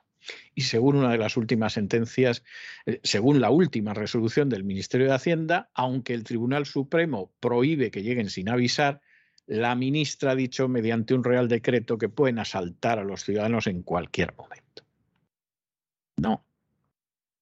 Hay sitios donde efectivamente, como quien se ha quedado aislada es la OTAN, y no tienen ustedes nada más que ver un mapa del mundo y van a ver eso que dicen todo el mundo, en realidad es una minoría del mundo y una minoría cercada. Y mañana, por ejemplo, hablaremos de los BRICS para que vean ustedes que incluso hay países que se van sumando a los BRICS y alguno es tan llamativo como la Argentina. Y claro, en medio de esa situación, pues evidentemente los ciudadanos viven una realidad. Y los lacayos de la agenda globalista y de los oligarcas reunidos en Madrid en la cumbre de la OTAN, esos viven otra realidad, que es la realidad de aquellos a los que no les importa lo que pueda subir el coste de la vida, porque los ciudadanos se lo pagan. A los que no les importa lo más mínimo eso que han dicho en la cumbre de la OTAN de que el cambio climático es esencial porque ellos van precisamente en unos transportes como la famosa bestia Beast de Biden que gasta y contamina lo que no está en los escritos. Porque ellos viven en un mundo cada vez más oligárquico en el que están consiguiendo ensamblar lo peor del capitalismo con lo peor del socialismo. No está quedando casi nada bueno del capitalismo el espíritu de empresa, la posibilidad de progresar por los medios, el irse labrando una fortuna, cada vez lo van triturando más para que el capitalismo sea solo el de los grandes oligarcas que someten a la opresión más terrible a los pobres infelices de abajo. Y del capitalismo tampoco han tomado lo que pudiera tener de bueno el capitalismo, una sanidad para todos, un cuidado social para aquellos que están absolutamente desamparados en este mundo. No, no, no. Del socialismo lo único que queda es una estatalización terrible que triture la libertad de cualquier ciudadano, el control absoluto. Y encima el control absoluto ni siquiera en manos de una nomenclatura que a lo mejor alguno creía en el bien del proletariado, no, no, no, de una oligarquía que no tiene corazón ni tiene alma. Y que queda muy claramente expuesta cuando uno ve, por ejemplo, la vida de Soros y de otros como él. Hacia ahí van. Y bueno, pues efectivamente, claro, los gigantes parecen gigantes porque se les mira de rodillas. Y ya va siendo hora de que las poblaciones de los distintos países se pongan en pie, porque si no lo que les espera es la dictadura más negra, más absoluta y más totalitaria que ha conocido el género humano desde aquel día en que Adán apareció en el huerto del Edén hasta el día de hoy. Los ciudadanos europeos se alzan contra el aumento del coste de la vida, es decir, la subida de los precios y la paralización o bajada de los salarios. Aunque no haya tenido eco mediático, ya que no interesa mostrar el descontento y que la gente sale a las calles, en los últimos días se están produciendo manifestaciones y paros en todo el mundo por la insostenible subida de los precios. Trabajadores y ciudadanos salen a las calles exigiendo aumento de salarios y bajadas de precios. Por ejemplo, en el Reino Unido tenía lugar el pasado 21 la mayor huelga ferroviaria de los últimos 30 años, secundada por 40.000 trabajadores. En estos momentos hay huelgas de trabajadores de líneas aéreas en compañías como Ryanair, Brussels Airlines o EasyJet. Convocatorias de huelgas de estas compañías en España, Italia y Portugal. Y para que se hagan una idea, la huelga de trabajadores de Ryanair ha provocado solo en España este fin de semana que se cancelen 130 vuelos. El aeropuerto de Bruselas Sabatem se vio obligado a cancelar todos sus vuelos a principios de semana tras una movilización nacional de los sindicatos belgas. Además, hay otras huelgas previstas entre los trabajadores de los aeropuertos, también los abogados, los profesores, los trabajadores de correos y los de la sanidad. En España, por ejemplo, el jueves pasado comenzaba la primera jornada de huelga en el sector del metal en Vizcaya, con 52.000 trabajadores reclamando subidas salariales. En Francia todos los sectores se ven afectados por las huelgas, ya sea el sector ferroviario, cuyos sindicatos preparan una huelga general el 6 de julio, también en las líneas de autobuses. El aeropuerto Charles de Gaulle ya sufrió huelgas el pasado 9 de junio y las tiendas de Marionneau el 24 de mayo. Y es que la aceleración de la inflación, que podría alcanzar el 6,8% en septiembre, se deja sentir en los bolsillos de los trabajadores, Primero fue los precios de la energía, los combustibles y ahora en las estanterías de los supermercados, donde desde hace meses los precios suben imparables. El aumento del coste de la vida empuja a los trabajadores a reivindicar un salario digno y que tengan en cuenta la inflación a la hora de darles su salario. La falta de mano de obra en algunos sectores también refuerza esta fuerte posición de huelgas, de movilizaciones, estas justas reivindicaciones de los trabajadores. Muchas gracias, María Jesús. Muy buenas noches. Muchas gracias a ti, César. Muy buenas noches también a nuestros oyentes de La Voz. Y ustedes no se nos vayan, no se nos vayan, porque nos queda mucho programa. Vamos a regresar enseguida con don Lorenzo Ramírez, con el que haremos ese sobrevuelo sobre la economía nacional e internacional. Y después, ya lo saben, como todos los miércoles en La Voz, tenemos un programa doble y sesión continua de salud. Empezaremos primero con Elena Kalinikova y esos consejos de vida sana, de vida naturista, de existencia saludable. Y luego con don Miguel Ángel Alcarria daremos el salto a la salud psíquica, a la salud mental. De manera que no se vayan, que regresamos enseguida.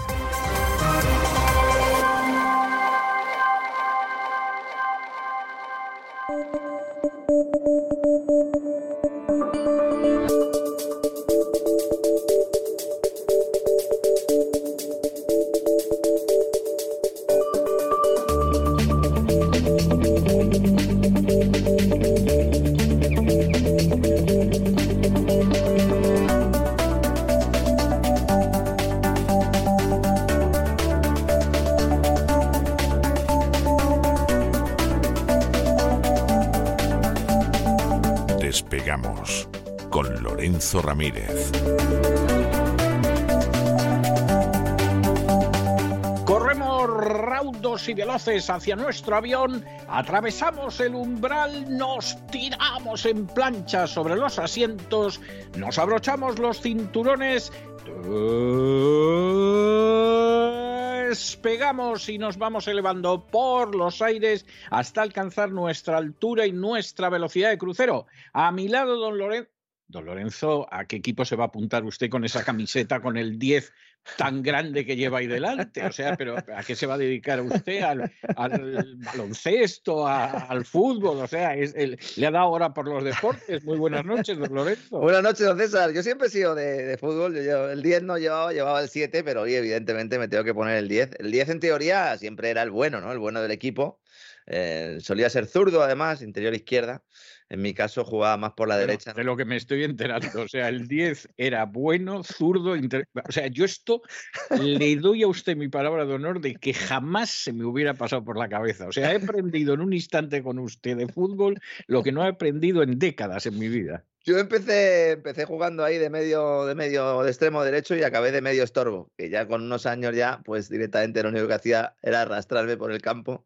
Pero sí, de verdad, estoy aquí pues sacando camisetas antiguas, sacando ropita también antigua y estoy aquí con el presupuesto familiar, viendo por dónde recortar. Seguramente, pues como muchos de nuestros queridos oyentes, algunos no, a lo mejor algunos están diciendo alegría, España va bien, la recuperación es un hecho, escudo social, bajada de impuestos se habrán creído a lo mejor, ¿no?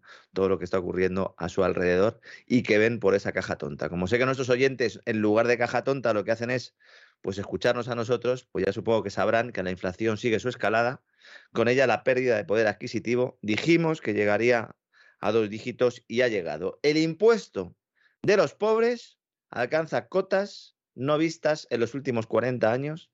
Y en España hoy hemos conocido el dato adelantado de junio, publicado por el Instituto Nacional de Estadística, ese organismo cuyo presidente ha dimitido por las presiones y la verdad es que no me extraña porque el IPC, el indicador de precios al consumo, lo que se conoce popularmente como el coste de la cesta de la compra de los hogares, ha experimentado una subida interanual en los últimos 12 meses del 10,2%, rompiendo absolutamente todas las previsiones.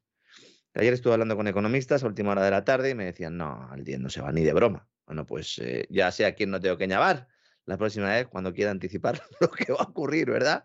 En el mercado. No se registraba una inflación tan alta en España desde principios de los años 80, pero hay que tener en cuenta que en aquel año, en aquel momento, dependiendo de quién quiera coger la cifra, podríamos eh, decir que en torno a 1985 sería la última subida parecida, ahí estaban los tipos de interés en el 14%. Hoy están en el 0%. Evidentemente no es lo mismo tener una inflación con unos tipos de interés altos que con unos tipos de interés bajos, ¿no? Pero como es evidente, los carburantes y en general los precios de la energía son responsables de buena parte de la subida, evidentemente, ¿verdad? Junto con alimentos y bebidas no alcohólicas, esas a las que un señor ministro de Consumo les puso unos impuestos porque decía que tenían azúcar, ¿recuerda, don César? Pero es muy me malo acuerdo, Me acuerdo, me acuerdo, sí. No sé si alguien ha dejado de beber la marca de cola, la chispa de la vida, Mm, en los últimos meses porque hayan subido su precio o si ha seguido tomándola. Eh, una de las marcas, uno de los grupos eh, corporativos eh, pues más implicados ¿no? en la contaminación del planeta y que más se gastan en intentar convencernos de lo contrario. Vamos a hablar un día largo y tendido de Coca-Cola. Estoy preparando una investigación y por mucho que celebréis el Día de los Océanos, señores de Coca-Cola, sois los principales responsables de que el mar, de que los océanos estén llenos de plástico.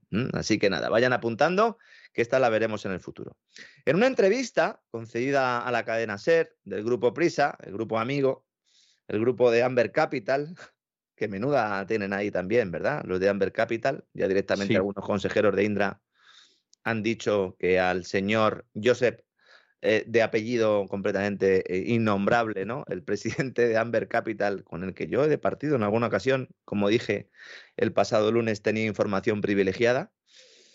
Sostén mediático del gobierno, pues ayer en la cadena SER, el presidente Pedro Sánchez ha encontrado un hueco en plena cumbre de la OTAN, ya sabe que está muy ocupado, riéndose y sacando pecho palomo, para decir que esta inflación es culpa de Putin por cortar el gas a Europa.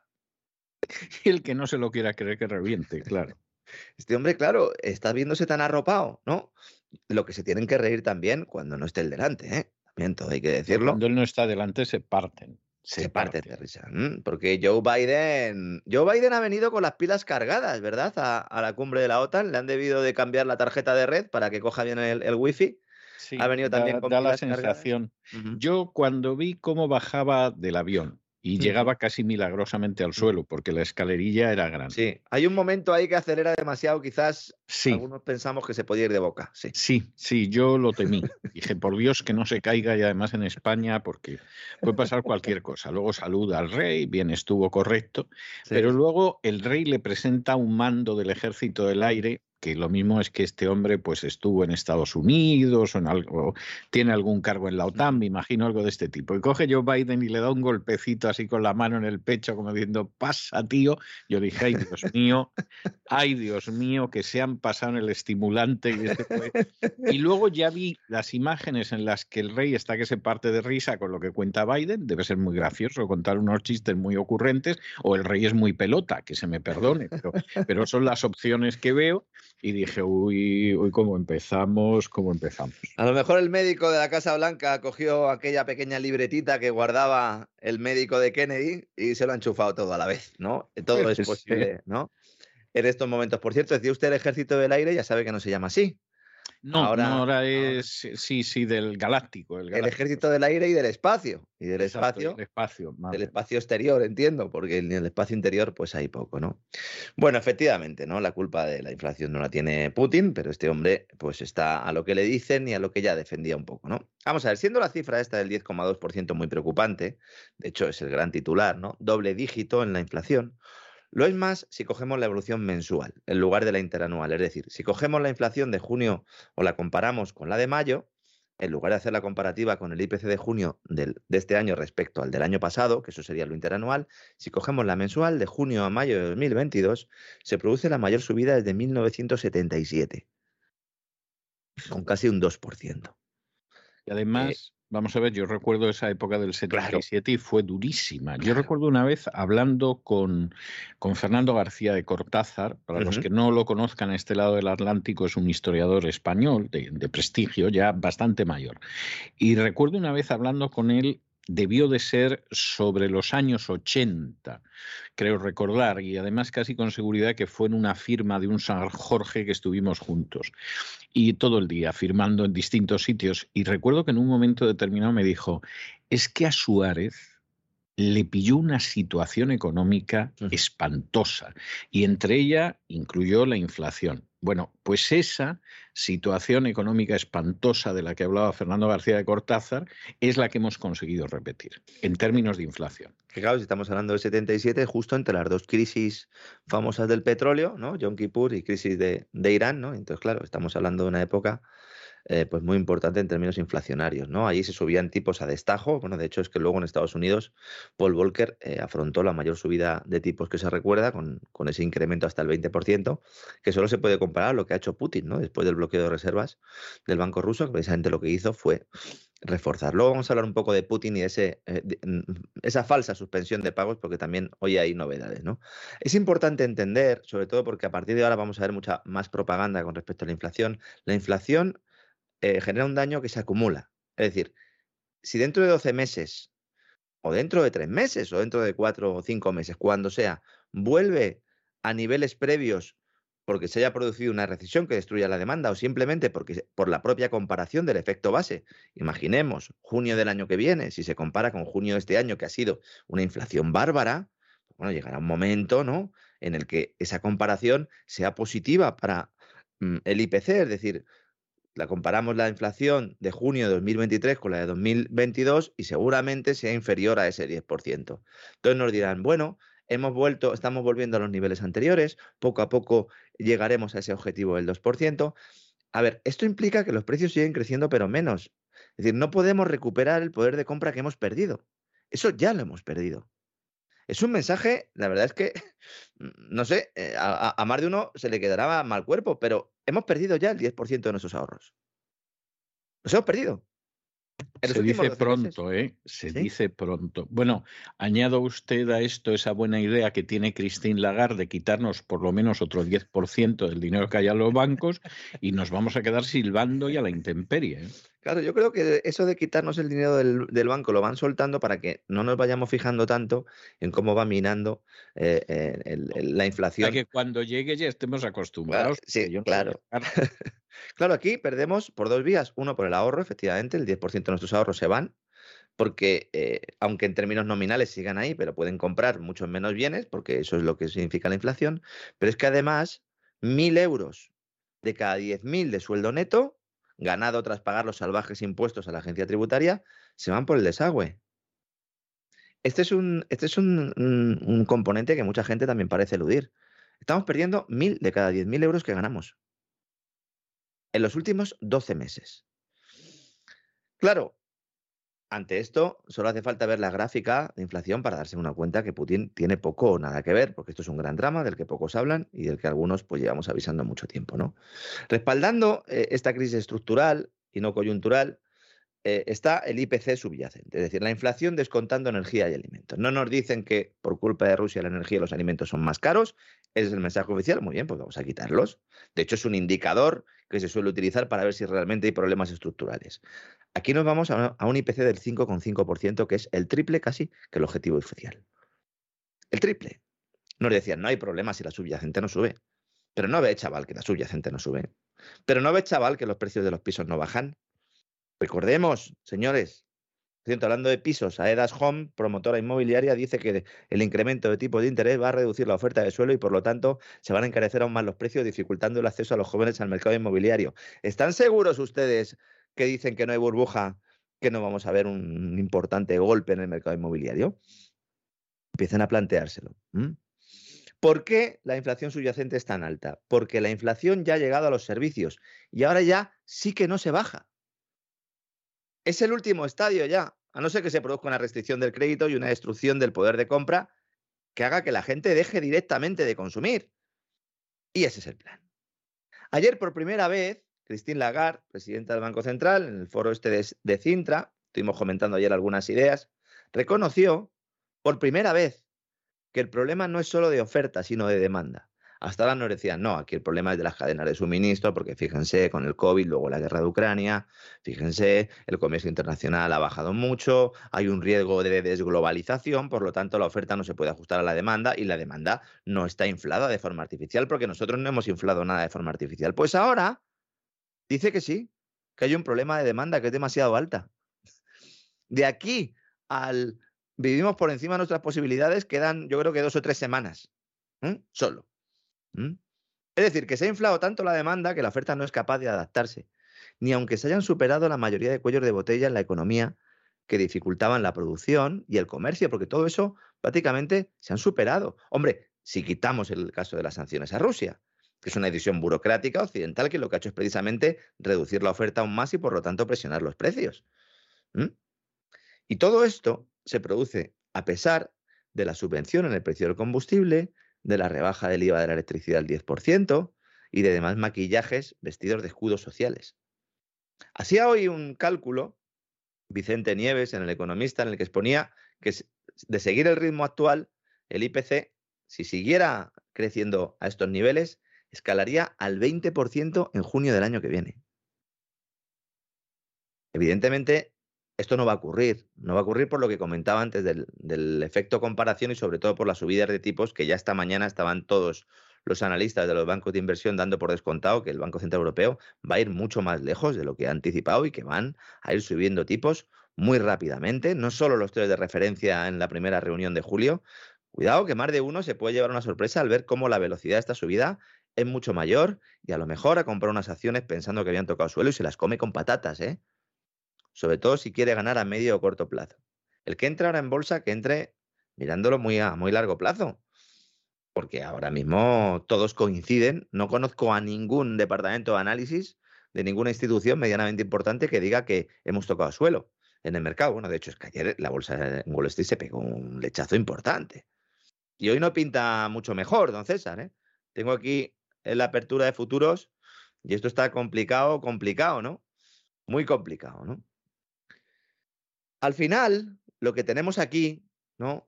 O lo que, lo, que intenta el gobierno es, bueno, si realmente tenemos una inflación tan alta, si realmente no podemos contenerlo, si tenemos unos datos macroeconómicos complicados, ¿qué podemos hacer? Pues como no vamos a solucionar los problemas, en parte porque eh, no los tenemos solo nosotros y en otra parte porque si no perdemos las elecciones, pues vamos a manipular todas las cifras de contabilidad nacional. Y aquí están las razones por las que el gobierno quiere cargarse a la cúpula del Instituto Nacional de Estadística. porque necesita que se manipulen los datos de contabilidad nacional y mantener un discurso alejado de la realidad que le permita ganar tiempo hasta las próximas elecciones. El objetivo, señoras y señores, es cambiar la forma de calcular el Producto Interior Bruto para que no haya recesión. Esto ni en la revolución eh, bolivariana chavista, don César. Si uno cambia la forma de calcular el PIB, nos puede decir que estamos creciendo cuando no estemos creciendo. Y para eso quieren. Van a, van a, estar encantados. En, en, España, por ejemplo, el gobierno de Antonio, vamos, va a estar loco de contento. No, es que lo van a hacer ellos. Quieren poner un matemático Claro, estadístico, Claro. sí, que es el número dos del ministro de la Seguridad Social, José Luis Escribá, un matemático estadístico, para que se pase por el forro la normativa de la Oficina Estadística Europea Eurostat y manipule el sistema de cálculo. Además, tiene mucha lógica porque escriba de eso sabe. Claro. Y seguro que su mano derecha también sabe. Y entonces, claro, como saben, pues esto es como los sicarios de la agencia tributaria, que como conocen la ley tributaria, saben dónde violarla, dónde sodomizarla y dónde humillarla más, precisamente porque la conocen, ¿no? Entonces, claro, con esta gente sucede exactamente lo mismo. Es decir, como nos conocemos todo este tipo de intríngulis, pues, pues nada, se van a enterar ustedes. Vamos, estamos en estos momentos creciendo como niños. Esto como decían Faemino y Cansado, ¿no? ¿Quién gana en una pelea a puñetazos entre un neurocirujano y un charcutero? Y dice uno, el charcutero, dice, no, no, el neurocirujano, porque sabe dónde dar, ¿no? Pues esto sería algo así, ¿no? Exactamente, exactamente. Mm, Son especialistas en ello. José Luis Escribá es un tipo que ha trabajado toda su vida para el sector financiero, para BBVA, para el Banco Internacional de Pagos, y que antes era el responsable de una agencia supuestamente independiente llamada IREF, que se crea por mandato europeo para meter en cintura a Montoro y para vigilar las cuentas públicas españolas. Es decir, si alguien sabe hacer esto, como bien dice don César, es este señor, ¿no? El sistema lo van a cambiar y lo que van a darle mucha relevancia es a la recaudación fiscal, inflada por la inflación y por no adaptar el PIB, por no deflactarlo, haciendo que pasemos a niveles superiores de renta, de IRPF, ganando lo mismo y además pudiendo comprar menos. Es decir, como la recaudación va como un tiro, porque hemos manipulado el sistema para no descontar el efecto inflacionario en esa recaudación, porque lo tendríamos que haber hecho, lo tendría que haber hecho Montoro, no lo hizo, luego Montero tampoco lo hace, pues vamos a coger y vamos a calcular el crecimiento económico en función de lo que ingresemos. Imagínese el incentivo que tiene ya Hacienda para meter mano en el bolsillo, pues sería aún mayor, porque cuanto más recaudación, más crecería la economía en términos sanchistas. Exactamente, exactamente. Mire, don Lorenzo, usted siempre está brillante, pero esto último es para condecorarlo. O sea, ha captado usted a la perfección la realidad de la situación en la que estamos. Efectivamente, así es. Eh, ayer vi, me reí mucho porque tiene su gracia, pero, pero luego es de estas cosas que, que son para llorar. Vi un sketch que duraba como un par de minutos en el que un asesor de Pedro Sánchez le decía a Pedro Sánchez, pero bueno, ¿y cómo piensas ganar las elecciones? Y entonces agarraba un maletín, lo abría, iba dando fajos de billetes a la gente. Eh, tú que montes una empresa, tú que montes el chiringuito feminista, tú que no sé qué. Y llegaba a su despacho con la maleta vacía, ¿no? Y entonces el otro le decía, bueno, ¿y ahora qué vamos a hacer? Porque es que todo el dinero que se ha gastado usted, ¿qué vamos a hacer con esto? Dice, muy tranquilos, hombre, Hacienda. Y salió otra vez con el maletín vacío Pedro Sánchez y les iba quitando a todos Claro. el dinero otra vez, pues Claro. diciendo que sepas que eres autónomo, que tú no sé qué, que tú no sé cuántos y recuperaba otra vez todo. Bueno, esto, la verdad es que estaba hecho con mucha gracia, tengo que reconocerlo, tiene muchísimo de verdad. O sea, es sí. así, a la gente en el peor momento la van a robar todavía más. Pues si es que además ya ha ocurrido. ¿No recuerda la gente que sucedió con las famosas ayudas a las compras de coches? Que luego había que pagarle a Hacienda por esas ayudas y había personas que no tenían que presentar la declaración de la renta porque solo tenían un pagador y, y además no llegaban ¿no? a los niveles eh, mínimos para presentar la declaración y les metían el golpe. O las famosas ayudas a la maternidad o las famosas ayudas al alquiler. Ahora van a venir todas esas ayudas, nos las van a anunciar. Otra cosa es que luego se aprueben, porque el 80% del dinero que el gobierno dice que pone para ese escudo social, luego nunca se gasta. Importante. Ni siquiera el del Next Generation EU, que no sabe nadie dónde está esa pasta. Porque se ha ido. Porque se ha ido. Porque los empresarios dicen, oigan, Yo les he apoyado para que me dieran lo mío. ¿Dónde está lo mío? Y ahora ya dicen, bueno, pues entonces nos oponemos a ti, Sánchez. Oiga, usted ha sido un colaborador necesario, ¿no? Otro factor, además de la recaudación, para trucar el crecimiento económico, el uso de las tarjetas de crédito. Es decir, cuanto más se use la tarjeta de crédito en, España, más crecimiento económico hay. Pero vamos a ver, señores, de verdad, el uso de las tarjetas de crédito se dispara justo antes de las recesiones porque la gente eh, está tiesa, como dicen en, en, Andalucía. Usa la tarjeta para llegar a final de mes. Y el que lo haga. Hay mucha gente que lo hace. Entonces, oiga, ¿cómo puede decir usted? No, es que se usa mucho la tarjeta de crédito y es un indicador de bonanza económica. Todo lo contrario, oiga. Todo lo contrario. En Eurostat están alucinando. He habla con gente de la Unión Europea esta mañana y están alucinando. Y lo que me decían es, porque yo no hablo con los jefes, efectivamente, ¿no? Yo hablo pues con los obreros estadísticos, por decirlo así. Dicen, bueno, ¿y quién le va a parar los pies a esta gente? Pues claro, si nos mandan a hacer unas reformas, no las hacemos, pedimos dinero, nos lo dan. sigue Yolanda Díaz de ministra de Trabajo, Calviño haciendo de la suya, Rivera. Cada negociación es un fracaso. Nos dicen, oigan, tengan ustedes un poco de cuidado, guarden para la época de vacas flacas. No guardamos.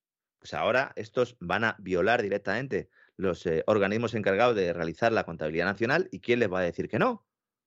Es que, vamos a ver, Eurostat, que es la agencia eh, estadística europea, sería como el INE europeo. Lo que hace, tiene una serie eh, de, criterios que se apliquen en todos los países para calcular las principales cifras económicas y luego ellos sacan sus comparaciones por países. Con España ya tienen un problema de hace muchos años y es que el dato de paro registrado, ya hace muchos años que nos dijeron, oigan, lo han manipulado ustedes tanto que miren, eh, aunque nos lo manden, pero nosotros no lo vamos a poner en la estadística porque no nos lo creemos. Y entonces vamos a utilizar solo el dato de la encuesta de población activa, que aunque sea una encuesta, es mucho más fiable porque está mucho menos manipulada por ustedes. ¿Quién hace la encuesta de población activa? El INE, el Instituto Nacional de Estadística. Y ahora mismo lo que van a hacer es poner al amiguete para que también manipule esto. Y luego, importante también, hay que tenerlo en cuenta. Esto es otro ejemplo claro de pan para hoy y hambre para mañana. En el caso de que lograran finalmente modificar el sistema, conseguir que se exagere al alza el crecimiento económico y que de repente empiecen a salir datos, datos súper positivos de la economía española, va a llegar un momento en el que la recesión va a ser aún más salvaje porque la realidad será distinta. Y si tú tomas decisiones en el ámbito presupuestario, en el ámbito de política económica, basándote en unas cifras que son falsas, el desastre es aún mayor. De hecho, eso es lo que está pasando en estos momentos. Si uno toma decisiones diciendo, ah, bueno, yo el año que viene voy a crecer un 5%, pero en realidad estás cayendo un 1, estás cayendo un 2, te estás cavando la, la, fosa. Sí. Pero claro, a lo mejor ahí ya han pasado las elecciones, ¿no? Por eso, muchos consideramos que el objetivo real aquí es llegar hasta las próximas elecciones como sea. Y ojo, a ver si el próximo gobierno, si hay color político diferente, en el caso de que lo haya, cambia el sistema o hacen precisamente como con las estadísticas de desempleo registrado en los servicios públicos de empleo, que sirven actualmente a populares, a socialistas, a podemitas y también a muletas boxistas, ahora también en, determinados gobiernos regionales, para maquillar los datos del paro. Porque las dos Castillas también se maquillan los datos del paro con el, e, el efecto TIPEX famoso de Caldera, TIPEX en referencia a ese popular producto que se sirve para... Lo de Caldera, es que desde Caldera no hemos levantado cabeza. Eh, desde Almunia en realidad es aún peor. Exactamente, sí, sí. Almunia en el 85-86 ya metió lo de los cursillos de formación y luego ya Caldera con lo de la inmigración, ¿no? También, ¿no? Y el efecto es famoso que decíamos que iban desapareciendo parados. Eso no lo ha cambiado nadie. Eso lo mantuvo Mariano y efectivamente. Hombre, hombre, hombre. ¿Cómo lo iba a cambiar, no? ¿Cómo lo iba a cambiar, no? Mm, con una señora de ministra de Trabajo que, insisto, ahora está de consejera independiente. Se pueden reír ustedes tranquilamente, ¿eh? de Avangrid, filial de Iberdrola en Estados Unidos.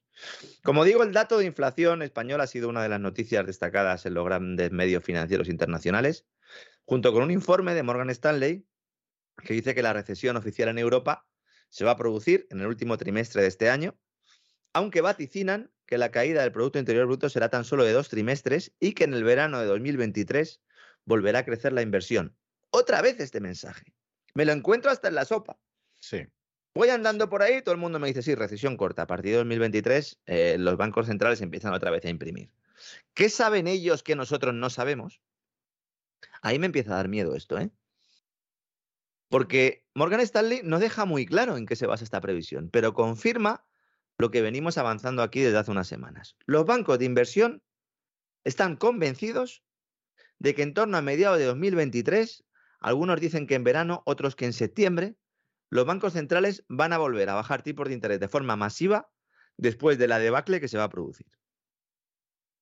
Claro, esto es posible, pero solo si en ese momento la inflación ha bajado mucho, como decíamos ayer, si los bancos centrales cambian su objetivo de inflación del 2% al 4 o al 5%. Que esa es un poco la idea. Pero bueno, esto lo tenemos en Europa. Y en Estados Unidos, pues en Estados Unidos algo parecido. También en las últimas horas hemos conocido un informe de Nomura, el banco de inversión japonés, que está perdiendo pasta puertas a todo esto, eh, también hay que decirlo. Muy interesante el informe, que también coincide, pero hablando de Estados Unidos. Ellos dicen que va a haber una escalada de subida de tipos de la Reserva Federal hasta el entorno del 3,754%, que concluirá en julio-agosto de 2023. Y a partir de ahí se producen bajadas a toda velocidad para terminar el año en el 0,75%.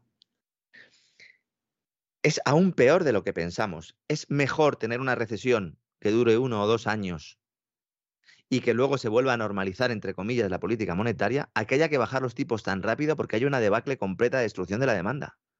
Sin embargo, esto es positivo para quién? Para los grandes sospechosos habituales, para los grandes inversores, para Wall Street, para la City. Y por eso las bolsas han estado subiendo estos últimos días un poquito, en un cierto rebote del cuanto peor mejor, porque dicen, ah, va a volver nuestra droga baratita.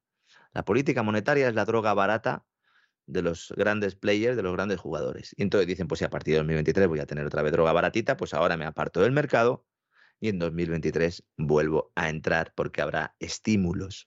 ¿A costa de qué? Porque claro, ¿qué va a pasar con la inflación? Pues no lo sabemos. No lo sabemos. Los economistas de Nomura dejan la puerta abierta a otra posibilidad que es muy interesante y que hasta ahora no se había puesto sobre la mesa, que si en Estados Unidos la recesión no lleva el desempleo a tasas muy altas, que es posible, que esto se produzca porque el mercado laboral estadounidense es muy flexible, es muy, es muy eficiente, de hecho está en pleno empleo y cuando hay recesiones no sube mucho el desempleo. Hay más desempleo en España en un ciclo económico alcista que eh, eh, mucho más que, por ejemplo, en la, en la, crisis del 29, en la crisis de los años 30 de Estados Unidos. Es decir, España tiene más paro cuando la cosa va bien que el paro que había en Estados Unidos cuando la suba el de la ira para que no se entienda la gente, ¿no? Entonces, claro, ¿qué es asumible para Estados Unidos? Una tasa de desempleo muy alta. Bueno, pues si se va al 5, y se va al 6, se va al 7, pues a lo mejor puede ser asumible. Y entonces la Reserva Federal podría mantener los tipos de interés en el entorno del 2 o del 2,5% durante un tiempo. ¿Para qué?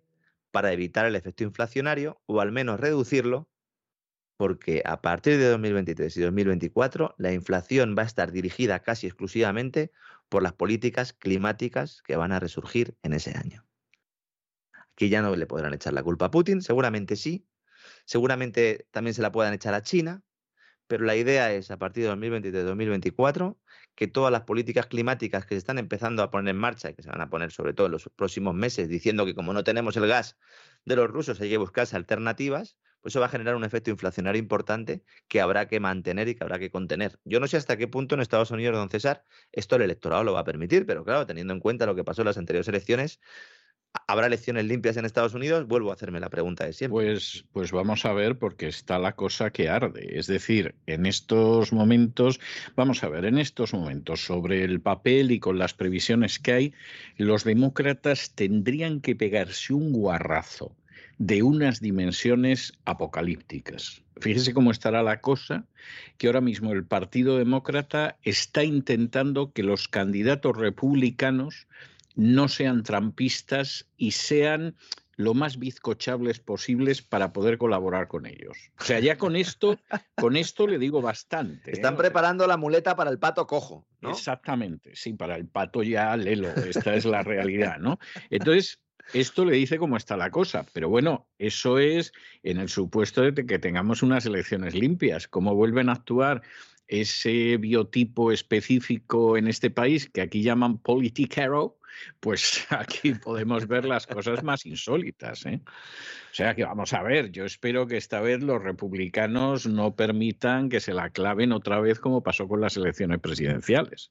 Hombre, los datos, la verdad es que cada uno que sale es peor. Estamos a la espera también de conocer el IPC de junio de Estados Unidos, pero hoy precisamente hemos sabido que el Producto Interior Bruto del primer trimestre, en términos anualizados, que todo el mundo pues consideraba que había caído un 1,5%, la economía estadounidense en el primer trimestre en términos anualizados se habría contraído un 1,5%, pues no, es un 1,6, es decir, una décima más. Cae más esperado. Y, usted está hablando de los datos macroeconómicos que a usted y a mí nos interesan especialmente y nos dan un panorama general. Pero claro, la gente vive sobre todo sobre la base de los microeconómicos. Entonces, a veces los datos macroeconómicos son un desastre, lo que se ve al fondo es una tempestad tremenda, pero bueno, la gente piensa que va en la bonanza. Pero es que eso ahora mismo no sucede en Estados Unidos. Es que la economía microeconómica, por decirlo de alguna manera, la microeconomía de la gente es muy mala y los precios suben mucho y suben sobre todo en cuestiones de primerísima necesidad. Entonces hay un sentimiento bastante revueltillo. ¿eh? Ahora que esa es la realidad. Sí, sí, lo, de, lo del túnel y tal, de ver la luz. Eh, hay una frase que me ha venido a la cabeza de Lyndon, de Lyndon Johnson que decía que si hay luz al final del túnel, pero si no tenemos túnel. Dice, si ni siquiera sabemos dónde está, ¿no? Pues algunos se podrían empezar a plantear las cosas por ahí, ¿no? Efectivamente. un señor que se metió a fondo en una guerra y todo el plan de reformas sociales que quería implantar en Estados Unidos, que en términos generales eran muy adecuadas, se le quedaron prácticamente en nada porque el presupuesto se lo comió la guerra de Vietnam. Es Exactamente. Exactamente, ¿no? Bueno, los datos macroeconómicos también al final pues terminan reflejando un poco esa, esa economía de, las, de los hogares y de las empresas que comentaba usted antes, porque efectivamente esta revisión a la baja del Producto Interior Bruto de Estados Unidos se produce porque los gastos de consumo personal han bajado más de lo esperado. Es decir, aquí tenemos esa crisis de demanda de la que llevamos hablando también algunos mucho tiempo, porque hay muchos indicadores que así lo muestran. Fíjese, es que también en las últimas horas el índice de confianza de los consumidores, el que hace el Conference Board de Estados Unidos, la referencia, ha bajado en junio eh, notablemente eh, desde las cifras de mayo. Eh, esto sigue la estela del índice de sentimiento de consumidores que también hace la Universidad de Michigan, que está en mínimo histórico. El sentimiento de los consumidores de Estados Unidos está en mínimos históricos, según los datos de la Universidad de Michigan.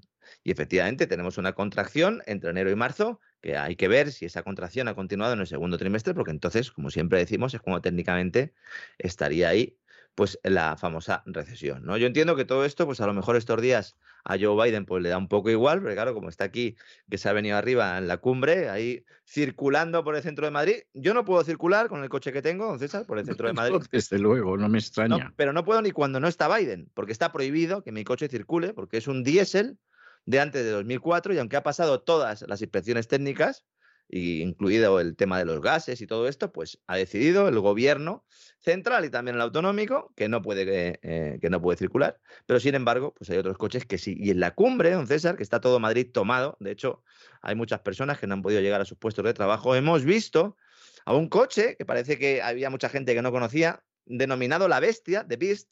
Yo creo que el nombre le viene bien, ¿no? Con un 666 a lo mejor de matrícula. Sí, ya con un 666, ¿para qué queremos más?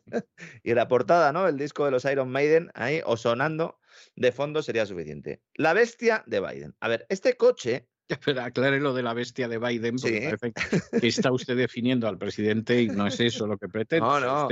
Usted, se refiere al vehículo que se denomina la bestia que utiliza el presidente Biden. El coche presidencial de Joe Biden, denominado la bestia, que pesa 9 toneladas, y que consume 63 litros por cada 100 kilómetros.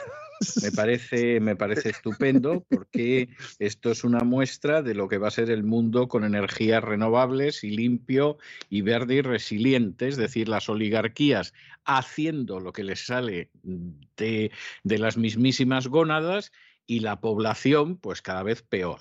eso es, y la población sin poder, eso es, sin poderse desplazar porque su coche se vuelve ilegal. Exactamente.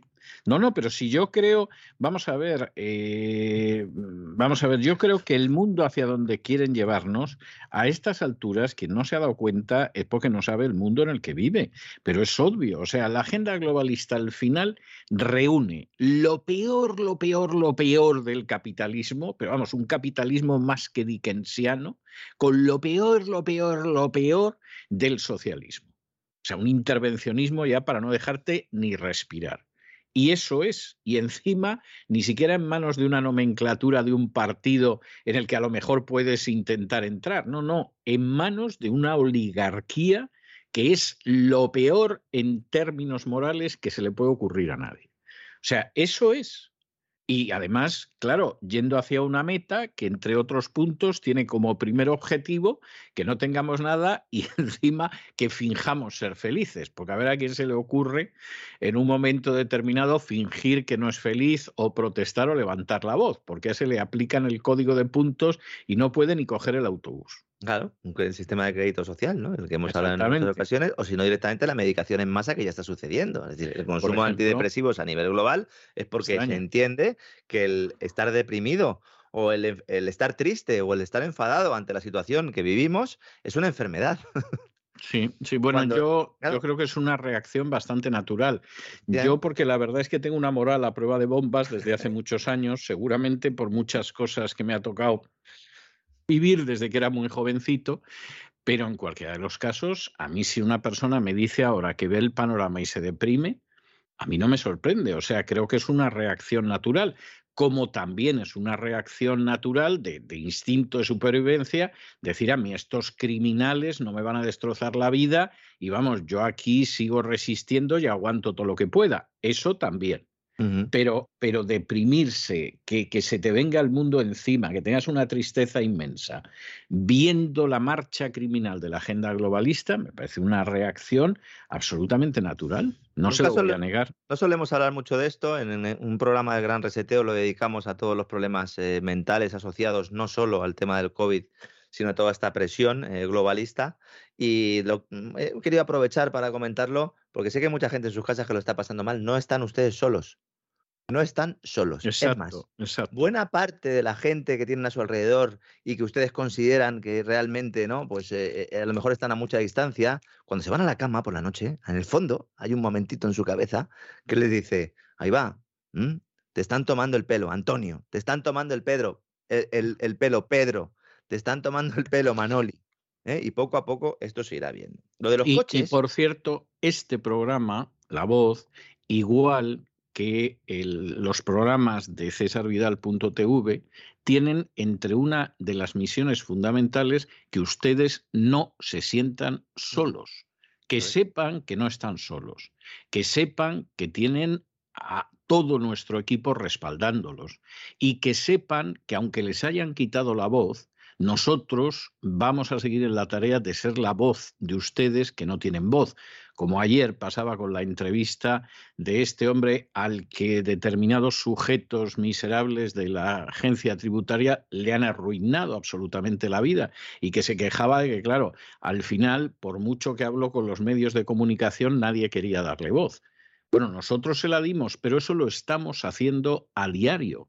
Y es algo tremendamente importante para nosotros porque forma parte de lo mismo que forma parte el que hagamos los análisis más sólidos posibles, que sean unas visiones lo más documentadas posibles o que les informemos de aquello que otros no les informan. Nosotros les damos voz y además estamos con ustedes.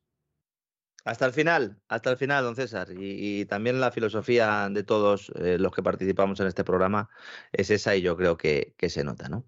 Bueno, entonces, ¿qué pasa con la bestia, el coche de Biden? Realmente yo creo que después de la cumbre esta de la OTAN eh, ya no vamos a poder ninguno circular nunca más porque la huella de carbono total española calculada para el año nos la pasamos. Vamos a ver.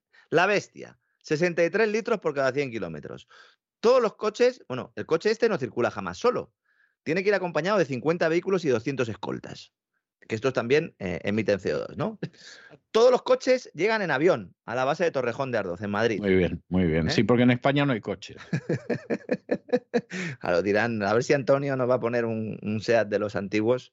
Hay varios sub de estos, ¿no? Estos coches que mucha gente los lleva por la calle pensando a lo mejor, ¿no? Que, que sabe conducirlos. Berlinas, motocicletas, microbuses, algunos llevan a miembros del Servicio Secreto de Estados Unidos, encargados de la guardia del presidente, y luego también los famosos periodistas, estos que vemos en muchas series de televisión, que viajan con el presidente, ya me dirán ustedes lo independientes que pueden ser, ¿no? Y luego hay camiones directamente con armamento pesado, y en uno de estos vehículos, de esta comitiva, viaja el archiconocido maletín nuclear. Claro. Que yo espero que esté muy Sí, no lejos. sea, no sea que en algún momento le apetezca a Biden desencadenar la Tercera Guerra Mundial y bombardear con bombas atómicas algo y se tenga que quedar con las ganas porque no lleva el maletín. Es, es algo, o sea, te da, todo esto te da una tranquilidad. A mí me hace gracia cuando hay gente que en algún momento la toma con dictadores tercermundistas que son sujetos despreciables, ¿no? Pero que para mostrar la especial maldad del dictador de turno, al que por cierto en muchas ocasiones han intentado cargárselo, ¿eh? pero para mostrar la maldad te dice, bueno, y llevo unos guardaespaldas y llevo un equipo, bueno, si la maldad en el mundo de la política está relacionada con el equipo de seguridad que guarda al sujeto, vamos, Biden debe de ser el ápex de la perversión y la iniquidad universales. O sea, es algo verdaderamente tremendo. Alguno dirá, hombre, pero es que es el presidente de Estados Unidos, tendrá que ir protegido. Sí, pero si en realidad, don César, a Joe, a Joe no le gusta el coche este, la bestia. No le gusta. El sufre. coche preferido de Biden, de Joe, es un Chevrolet Corvette Stingray de 1967, Fíjese. que, que yo espero que no conduzca mucho, porque eh, aparte de tener 350 caballos de potencia, eh, esto eléctrico no es, ¿eh? No. Ti- tien- Tiene cuatro marchas, con eso se lo digo todo. ¿eh? Lo tiene en su garaje, con un Plymouth también, con un Jeep Wagoner, un Mercedes con un motor de, también impresionante, ¿no? Tiene muchos coches el señor Biden, espero, Y insisto. una no bicicleta, por lo menos una bicicleta Para que yo he verano, visto caerse de ella. Sí, La famosa bicicleta, que no sé si volverá a coger. la famosa bicicleta, caso, sí. Que le pongan unos ruedines al, al señor Biden, que con eso se soluciona, ¿no? Que no es que nos metamos mucho con Estados Unidos, que Merichel No. Bate ha comprado casi una veintena de Audis de lujo para el Congreso, que son más caros cada uno que el coche oficial de Macron. Está muy bien. Me parece muy bien porque los congresistas en España sufren mucho. Sufren mucho porque empiezan a pensar en el dinero que tienen fuera de España, lo que puede pasar con él en medio de esta crisis y deben de estar en un ay. Muchos de ellos, no digo todos, pero muchos de ellos sí. Además, estos sí son híbridos. Estos son híbridos. Sí, No es que sean mitad hombre, mitad lagarto, es que son mitad gasolina, mitad eléctricos. Muy bien. Y bueno, pues ahora mismo es una buena época para tener un coche eléctrico, porque como el precio de la electricidad pues está tan bien, ¿verdad? Pues nada, podemos echar también eh, Sobre gasolina. todo en España. Sobre todo en Sí. España. En España está de maravilla. Y mientras todo esto sucede y mientras esta gente pues sigue viviendo a todo tren sin variar para nada, ¿no? Su, su modus vivendi, el caso también, ¿no? De la famosa barbacoa de Íñigo Rejón, que ha tenido incluso él que salir, ¿no? A decir, bueno, ¿qué pasa? Que es que un tío de izquierdas no puede hacer una barbacoa. Claro que puedes hacer una barbacoa, Íñigo, puedes hacer todas las que quieras. Y lo que pasa es que, claro, si me estás diciendo a mí que no consuma gas y tienes una barbacoa que vale casi mil pavos de gas y además tienes un montón de carne ahí puesta y me estás diciendo a mí que no me la, cama, que no me la coma, pues entonces, Íñigo, claro que te tendremos que criticar. Y mientras tanto sale el señor de la ONU, el Antonio Guterres, ¿no? el secretario general de la ONU, y dice, la guerra de Ucrania demuestra que hay que acelerar la transición verde. Pues, pues eso, vamos, no tiene discusión. Claro, O sea, este es el tema. Tú ves la guerra de Ucrania y dices, a ver, ¿a qué conclusión llega hasta aquí? Que la transición verde va para adelante. Le hacen una entrevista en A un- millor transisao do mundo, habrá dicho Guterres. A millor, Exactamente, a exactamente. transisao do mundo. Do mundo, efectivamente, mundo. ¿no? Euronews, portal Euronews, especial de Global Conversation, la conversación global, por lo menos no se esconden, ¿no? Globalista, ¿no? Periodista, primera pregunta, ¿cómo podemos poner de nuevo el cambio climático y la lucha contra el calentamiento global en la primera página de la agenda internacional? A ver, ¿cómo? Entonces le dice este, dice, no, es que no lo hemos quitado, es que la guerra de Ucrania es una muestra del problema que genera el cambio climático y la lucha contra el calentamiento global. Porque si hubiéramos antes ya abandonado los combustibles fósiles, pues no nos haría ningún daño que, que Putin nos cortara el gas. Es espectacular a los Es niveles a los que estamos llegando. Yo, yo, ah, yo estoy convencido, es que no tengo la menor duda de que piensan que somos imbéciles. O sea, vamos, sin ningún género de dudas, porque Guterres, Tom, has. ¿eh? O sea, eso está más claro que el agua, no lo ha sido nunca.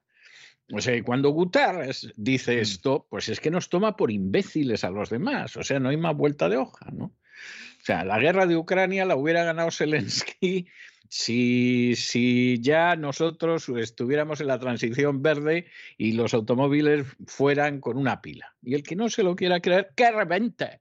Todo va a estar ligado al cambio climático. Lo dijimos hace ya mucho tiempo en cesarvidal.tv. Lo hemos dicho en este programa. Se acaba de publicar hace escasos días un estudio en la revista The Lancet antaño prestigiosa revista, eh, que para algunos sigue siendo ¿no? una referencia, diciendo que el cambio climático lo que hace es aumentar los problemas de violencia de género, violencia doméstica. Nos lo van a seguir diciendo hasta la saciedad. ¿Es una barbaridad? Pues claro que es una barbaridad, pero la gente se lo va a acabar creyendo, porque están consumiendo medios de comunicación, medios de desinformación de masas. Es como el tema del famoso default ruso.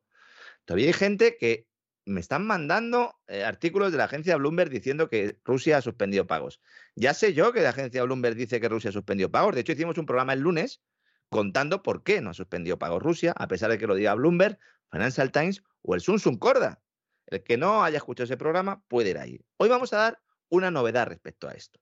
Porque hay mucha gente que me dice, bueno, entonces, ¿qué pasa con los inversores?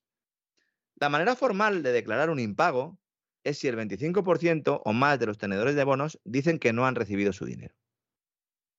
Una vez que esto ocurra, si ocurre, las disposiciones dicen que todos los demás bonos extranjeros, en este caso de Rusia, están automáticamente en impago. Todos.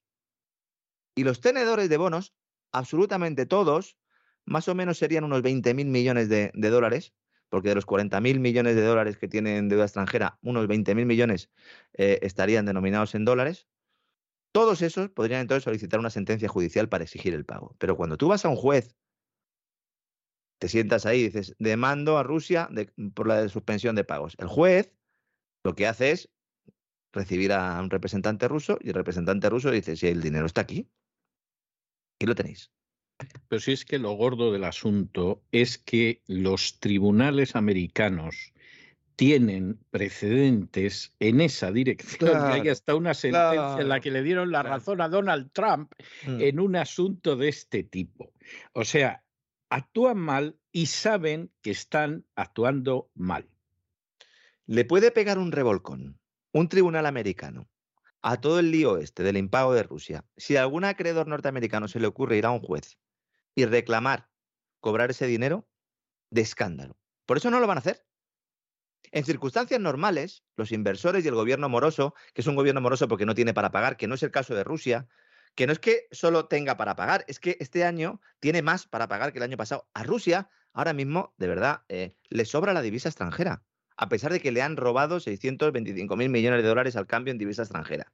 Porque está recibiendo, está cobrando el dinero por vender hidrocarburos.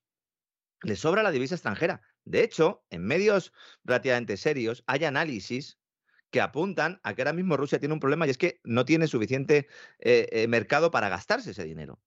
Porque como se ha prohibido el comercio con Rusia, pues entonces solo se puede dirigir a sus socios, China, India, etcétera, etcétera. También eh, Hispanoamérica, que sí que es verdad, ¿no? Que son socios importantes, pero claro, tienes que modificar una estructura de comercio exterior y eso lleva tu tiempo. Entonces ahora mismo tiene un problema de que tiene mucha liquidez. Sea, entonces si un gobierno tiene mucha liquidez, no puede quebrar. Pero en una situación en la que hay un default de verdad, como el gobierno no tiene dinero, ¿qué hace? Negocia un acuerdo en el que los tenedores de bonos reciben nuevos bonos que valen menos normalmente, pero que les compensan parcialmente. Esto no se va a producir porque no estamos en ese escenario. No, efectivamente. Ya de las tres circunstancias que he comentado que suceden en una suspensión de pago, las tres no se van a producir. Pero es que las sanciones, además, impiden negociar con el Ministerio de Finanzas ruso. Es decir, si un acreedor quiere, quiere negociar con el Ministerio de Finanzas, no puede. Algunos piensan que cuando termine la guerra podrán, o no. No sabemos cuánto tiempo se van a mantener las sanciones. La idea de la OTAN es mantenerlas sin hasta que caiga Putin. Y si el que viene mantiene la, la, misma política de Putin, la mantendrán hasta que caiga ese. Por lo tanto, cuando uno habla con gente que sabe de esto, con abogados, te dicen, miren, declarar el impago y demandar no es la opción más sabia. No es posible negociar con Rusia, hay muchas incógnitas, así que es mejor que los acreedores aguanten por ahora y cuando se estabilice el sistema financiero, cuando se le permita acceder al sistema financiero a Rusia o cuando Rusia tenga su sistema financiero alternativo ya en pleno funcionamiento con China, pues entonces cobran ustedes. En la moneda que sea, a lo mejor les interesa cobrar en yuanes en el futuro. O a lo mejor en un rublo respaldado por el oro completamente, no lo sé. Los inversores que tenían miedo de un impago de Rusia ya vendieron hace mucho tiempo. Los que se han quedado, se han quedado porque creen que pueden pegar un pelotazo, señores. Y son americanos, y son estadounidenses, y son bancos de inversión de Estados Unidos los que tienen esta deuda. Hablemos claro. Es una señora de Ohio. Es un banco de inversión que está ahí y que se ha quedado ahí porque sabe que va a sacar dinerito. ¿Qué pasa? Hay muchos que dicen, no, no, pues claro, esto lo que hace ahora mismo es expulsar a Rusia de los mercados internacionales. Pero si Rusia está fuera de los mercados internacionales occidentales, ya está excluido del mercado de bonos. No puede emitir deuda en divisa extranjera. No le dejan. Ya no tiene acceso a los mercados de capitales. Por lo tanto, la quiebra no le expulsa de los mercados de capitales, la han expulsado ustedes. Con las sanciones que han puesto. Fíjense el discurso tan, iba a decir maniqueo, pero es que es, es profundamente falaz. Pero ¿Quién- totalmente, vamos, es más falso que un euro de madera. Claro, ¿quién comprará ahora la deuda que emita Rusia? Dicen los medios occidentales. Esta mañana decía Associated Press, ¿no? La agencia estadounidense, que sería la equivalente un poco a la agencia F en España, pero bueno, la Associated Press es la que nutre de información internacional al 80% de los medios occidentales. Es decir, 8 de cada 10 noticias que usted lee internacionales las ha escrito un tipo de Associated Press. Viva la libertad de información. Pues estos dicen que solo los bancos rusos van a comprar la deuda rusa. Pues, pues no, señor. ¿Qué pasa? ¿Que China no le va a comprar deuda a Rusia? O India, India. India no le va a comprar deuda a Rusia. Es que a lo mejor se la compra hasta Turquía, señores. Bueno, y no sabemos quién más, porque después de que han entrado en los BRICS Argentina e Irán, Lo dijimos, gente- lo dijimos. exactamente, que es que hay gente que no se entera de lo que pasa, pues, pues en fin. Arabia cual- Saudí ha dicho que se podría plantear algún tipo de colaboración, ¿eh? Que Bueno. entrar, entrar, no, pero que algún tipo de Pero, colaboración. pero algún tipo de chipichangas sí pueden hacer, efectivamente. Claro. Que si necesitáis un poquito de crudo y tal, que yo tengo aquí unos barrilillos Aquí que no le he dado. unos barrilillos, Claro. en fin, un dinerillo que no sabemos qué hacer aquí. Y en fin, pues. De los sí, que no le he dado al tío ayuda. Sí, hay que ayudar, se ayuda, se ayuda. Efectivamente, ¿no? Las sanciones occidentales eh, eh, han hecho que las empresas extranjeras huyan de Rusia, las empresas occidentales. Pero las empresas turcas han entrado en Rusia. Buena parte del, del núcleo ese que han dejado, del mercado que han dejado libre, lo han copado empresas rusas, empresas indias. Entonces, efectivamente, hay una interrupción de los vínculos comerciales y financieros con el resto del mundo, pero esto ya es anterior a ese supuesto default. Por lo tanto, a efectos prácticos, no hay default. A efectos legales, no hay default. Solo hay suspensión de pagos en la medida en que los medios de comunicación siguen diciendo que una persona, si te prohíben pagar y tú no puedes pagar, eso es una suspensión de pagos, lo cual, evidentemente, desde un punto de No es vista el caso. jurídico, no es el No. caso, ¿no? No, no se sostiene. Cristalina Georgieva, presidenta del Fondo Monetario Internacional, ha dicho: el impago de los bonos del Estado ruso definitivamente no va a ser sistémicamente relevante. Hasta ella. Pues claro, sí, hasta el Fondo Monetario Internacional, que en fin no se caracteriza por ser libre e independiente, claro, sí, pero tampoco ella está por hacer el ridículo. Dígame que le he interrumpido, le he interrumpido ahí con. No, no, no, no, en absoluto. Era yo el que pretendía interrumpirle, que no es lo mismo. Y no, pues, solamente para hacer una pequeña acotación de Turquía, que Sí. yo no tengo la menor simpatía ni por Turquía ni por Erdogan, pero tengo que reconocer que está siguiendo una política en la que ha vuelto a colocar a Turquía, pero vamos, a punto de entrar en la primera división. ¿eh? Y sabe jugar que sí, estará en la OTAN y todo lo demás, pero vamos, está jugando todo tipo de cartas de una manera que yo creo que es de los pocos que están en la OTAN, que le saca beneficio a estar en la OTAN. El último, con la historia de Este sí le saca. Suecia, sí, sí le saca, sí. siempre saca beneficio y aunque esté en la OTAN, pues procura llevarse muy bien con Rusia, se lleva muy bien con Israel. Eh, al tipo hay que reconocerle que no es un personaje vulgar, ¿eh? ¿Y qué le habrán prometido para que dé finalmente su brazo a torcer? Eso, Pues lo- lo eh, yo creo que le han prometido y era lo que él quería, un trozo de Siria. Mm.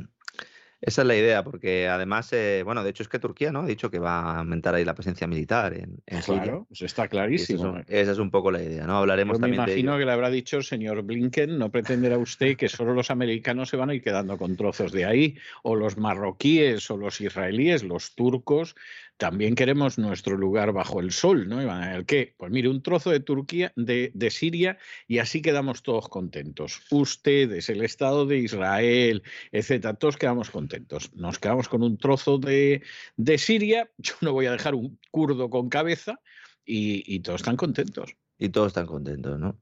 Insisto, el que quiera saber si realmente hay una implicación o si realmente tiene problemas de impago Rusia, puede mirar los Credit Default Swaps, los CDS de Rusia, se mete en internet y los mira y ver su evolución, los seguros contra el impago, puede ver la cotización del rublo y con ello se hará una idea. La cotización de un rublo que, insisto, sigue teniendo controles de capitales y esto hace que esté más fuerte, debería estar, pero evidentemente la política monetaria de Rusia ha conseguido revalorizar tanto al rublo, y esto ya a más de uno le va a poner ya, el trasero le, le va a dar la vuelta. Rusia ahora mismo lo que quiere es depreciar su moneda porque ha subido tanto, ha subido tanto que tiene un problema de comercio exterior. Entonces, ahora Rusia ha empezado a comprar divisas de países amigos, como les llaman ellos, ¿no? No hostiles, ¿no? Ya sabe usted que hay una triple clasificación. Están los amigos, los friendly, están los, los, hostiles y luego los, no hostiles, ¿no? Ni chicha ni limona, ¿no? Bueno, pues está hablando con los países amigos, pues con estos chinos, con estos indios, para venderles rublos, comprando divisas de estos países aliados, así influir en el tipo de cambio para contrarrestar las fuertes subidas del rublo.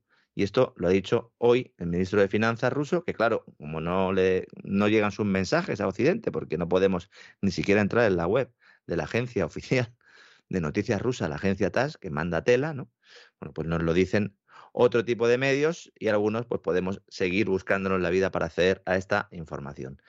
Aquí la clave está para saber realmente eh, Rusia eh, cómo se va a manejar. Esto es como si Rusia ahora mismo estuviera con un flotador en la piscina. Es un niño que sabe nadar relativamente, pero está con un flotador. Claro, le han pegado un puñetazo y le han partido un brazo y entonces así es difícil nadar. Entonces ha dicho, bueno, pues me quedo con el flotador un poquito de más tiempo. El flotador sería el control de capitales.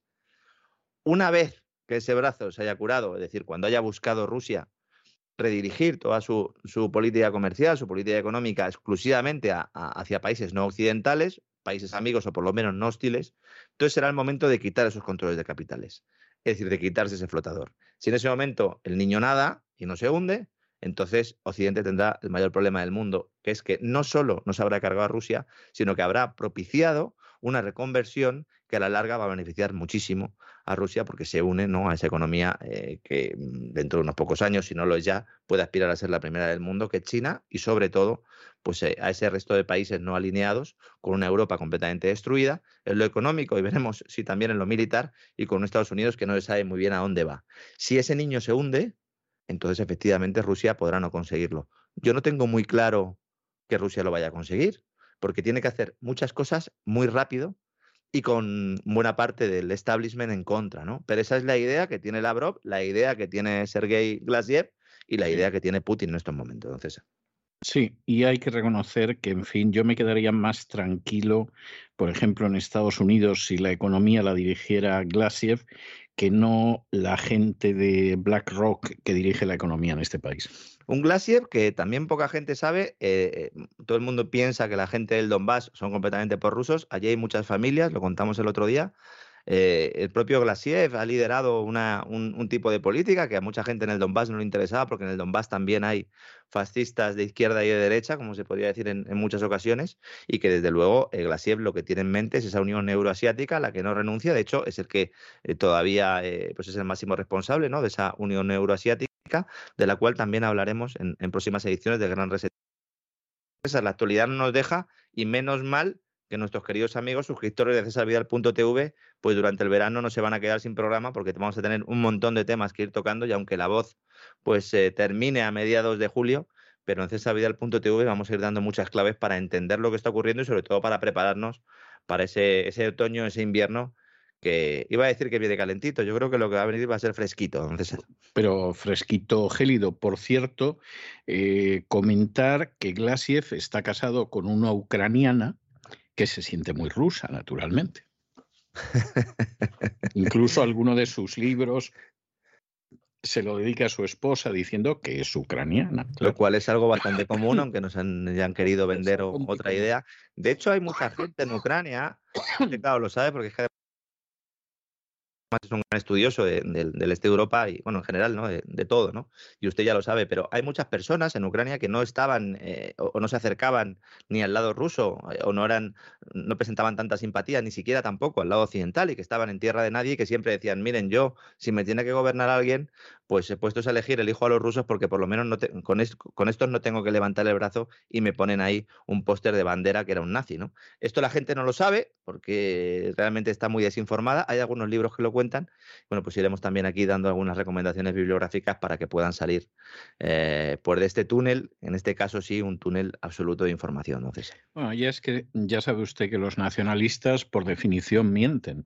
Hay muchísimos vascos, seguramente la mayoría, que se sienten españoles. Pero los nacionalistas vascos, desde el clerical PNV hasta la organización terrorista ETA, insisten que los vascos son ellos, los demás no, y si no les gusta, que lo, de, lo de Bandera y Sabino Arana es muy parecido. ¿eh? Es muy parecido, muy, muy, muy parecido. Muy parecido. Bandera era mucho peor.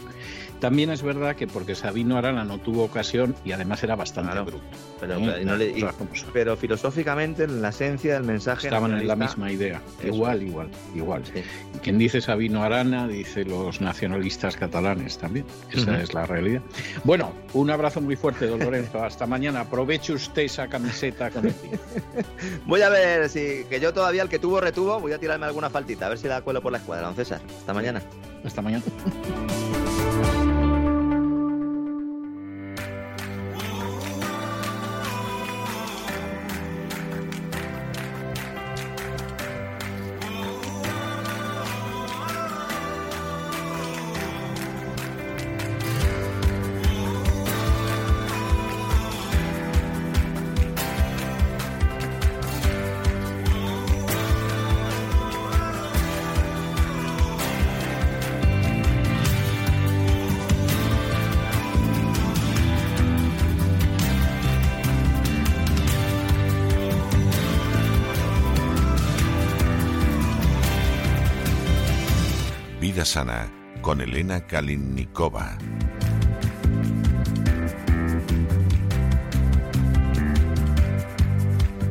Estamos de regreso y estamos de regreso para dar inicio a ese programa doble y sesión continua que tenemos todos los miércoles en La Voz, que está dedicado a la salud. Vamos a comenzar primero con la salud física, la vida sana, la existencia naturista con Elena Kalinnikova y luego ya saben que nos meteremos en el proceloso terreno de la salud psicológica con don Miguel Ángel Alcarria. Pero de momento, Elena ya ha llegado. Muy buenas noches, Elena. ¿Por dónde vamos hoy?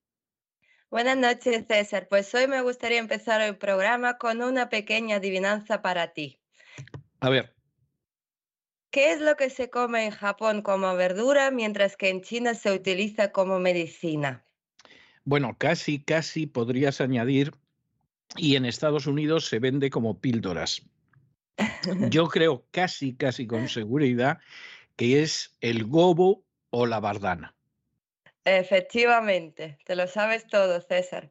No, pues lo que pasa es. que estoy harto de ver los estantes de los supermercados donde te venden estas cosas y de pronto te encuentras con la bardana y dices, ahí va, pero ¿y esto qué es? O sea, eh, uno se queda ahí absolutamente, eh, totalmente pasmado y dice, bueno, te voy a decir que Bardana en inglés es Bordock. Yo sé que se llama Bardana porque de pronto ves esas unidades de Bordock y dices, bueno, ¿y qué es esto del Bordock? ¿No? Que además te lo venden hasta orgánico. Claro. Y entonces dices, bueno, voy a ver qué es esto del Bordock, porque no tengo ni idea, no no he oído en mi vida esto. Y entonces de pronto eh, ves que se llama Bardana y te enteras de que efectivamente hay quien se lo come, hay quien lo toma como medicina y aquí pues eh, se tragan las pastillas. Pues cualquier método es bueno tratándose de la bardana. Pues eh, la bardana la verdad se utilizó durante la Edad Media como una verdura, pero ahora se utiliza muy poco con la excepción de Japón, donde como ya has dicho se llama gobo. Y también, por ejemplo, Carlomagno ordenó su cultivo para los fines medicinales en Europa. Y la raíz, que suele tener unos entre 1 y 3 metros de largo y unos 3 centímetros de espesor, constituye una fuente muy buena de fibra y nutrientes. Las raíces de bardana son estrechas, como los espárragos verdes, Tienen una consistencia crujiente, un sabor ligeramente que nos recuerda a nuez y recuerdan también a la algo a las alcachofa, ¿eh? patatas. A la alcachofa también. Efectivamente. Sí, Sí, es, sí. eh, varía, pero, pero algunas personas, en alguna ocasión, cuando lo hemos probado, hemos tenido la sensación de que recordaba lejanamente, ¿eh? pero lejanamente recordaba, recordaba la alcachofa también. Pues sí, también muchas personas lo afirman. Y debido a que se hierven con dashi, tienen un sabor umami con mucho cuerpo y son un excelente acompañamiento para varios platos asiáticos y europeos. ¿Y cuál es el uso culinario en Japón? En cuanto a su uso en la gastronomía japonesa, es la que, digamos, utiliza más este ingrediente y se usa mucho para hacer menestra japonesa o kinpira. Y consiste en hacer trozos o tiras alargados con daikon o nabo japonés, bardana o gobo y zanahorias. Pero tiene muchísimas propiedades medicinales.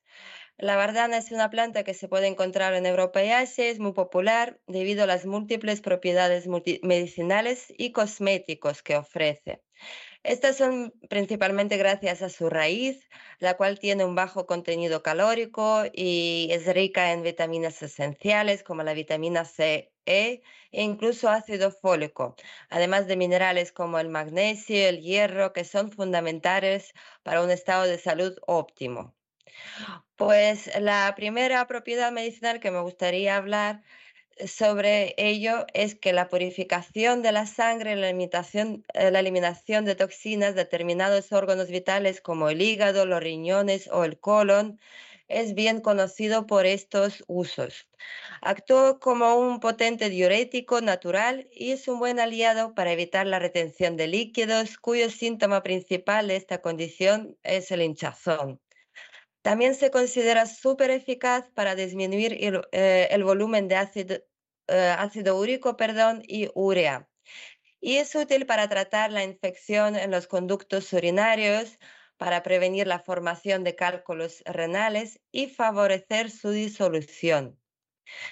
También se toma una infusión de bardana para eh, el sistema digestivo. Se recomienda para facilitar el proceso de digestión, también estimular el apetito y aminorar síntomas de algunos problemas estomacales. Además, se ha demostrado que la bardana es excelente para aliviar dolores ocasionados por artrosis y artritis.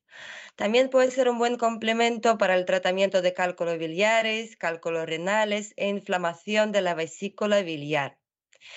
Y es empleada para combatir bacterias y desarrollo de infecciones por hongos, debido a sus propiedades antimicóticas. Por ello, a, modo de uso externo, sus hojas trituradas se aplican directamente sobre la piel con el fin de mejorar afecciones como acné, psoriasis, eczemas, dermatitis y herpes. Y otra gran, eh, gran propiedad de la bardana es que su raíz, al contener inulina, ayuda a reducir los niveles de colesterol e insulina en sangre. Ralentiza la absorción de hidratos de carbono que contienen los alimentos, por lo que impide que los niveles de glucosa en sangre aumenten considerablemente tras las comidas. Y por último, es muy bien conocido por sus propiedades eh, para la salud del cabello, ya que ayuda a prevenir su caída, favoreciendo su crecimiento y trata problemas relacionados con el caspa y también picores en la zona de, cuerpo- eh, de cuero cabelludo. De hecho, yo recuerdo que mm, ah, yo he visto crecer la bardana incluso en el jardín, en, eh, en los parques, es decir, es muy fácil de encontrarla, pero si alguien decide mm, re- recolectarla, pues hay que vigilar que esté lejos de la carretera y por supuesto hay que limpiarlo muy bien porque por los animales que puedan pasar por aquellos sitios. Pero sí se puede también recolectarla. Es así, es así. Efectivamente, mm, yo es una de las de las plantas que me estoy planteando eh, plantar en el jardín. O sea, que, que esa sí, sí, es una de las cosas que estaba pensando. Había pensado también en el ginseng, pero no estoy seguro de que eso luego sea tan fácil. Y el problema es que a mí hay plantas que me, me agarran, por decirlo como decía mi abuela materna, y otras que se me mueren. O sea que, que esa es la, la realidad, ¿no? Pues yo creo que con la bardana no vas a tener ningún problema. No, no, no creo que tenga problema. Yo creo que va a ser facilito y es una de las cosas que, realmente yo quisiera hacer este verano. Es una de las cosas que estoy dejando para el verano. Es decir, justo cuando acabe la emisión del programa de radio, porque el de televisión continúa todo el verano, pues, pues efectivamente es una de las cosas que tengo en la lista, el plantar bardana. ¿Y cómo pues, te lo quieres tomar? ¿En infusión? ¿En ensalada? Bueno, generalmente, generalmente, generalmente eh, yo suelo tomarlo en infusión. O sea, yo, yo suelo tomarlo en, en, infusión, esa es la realidad. Casi todas estas cosas yo al final me doy cuenta que las acabo tomando en infusión.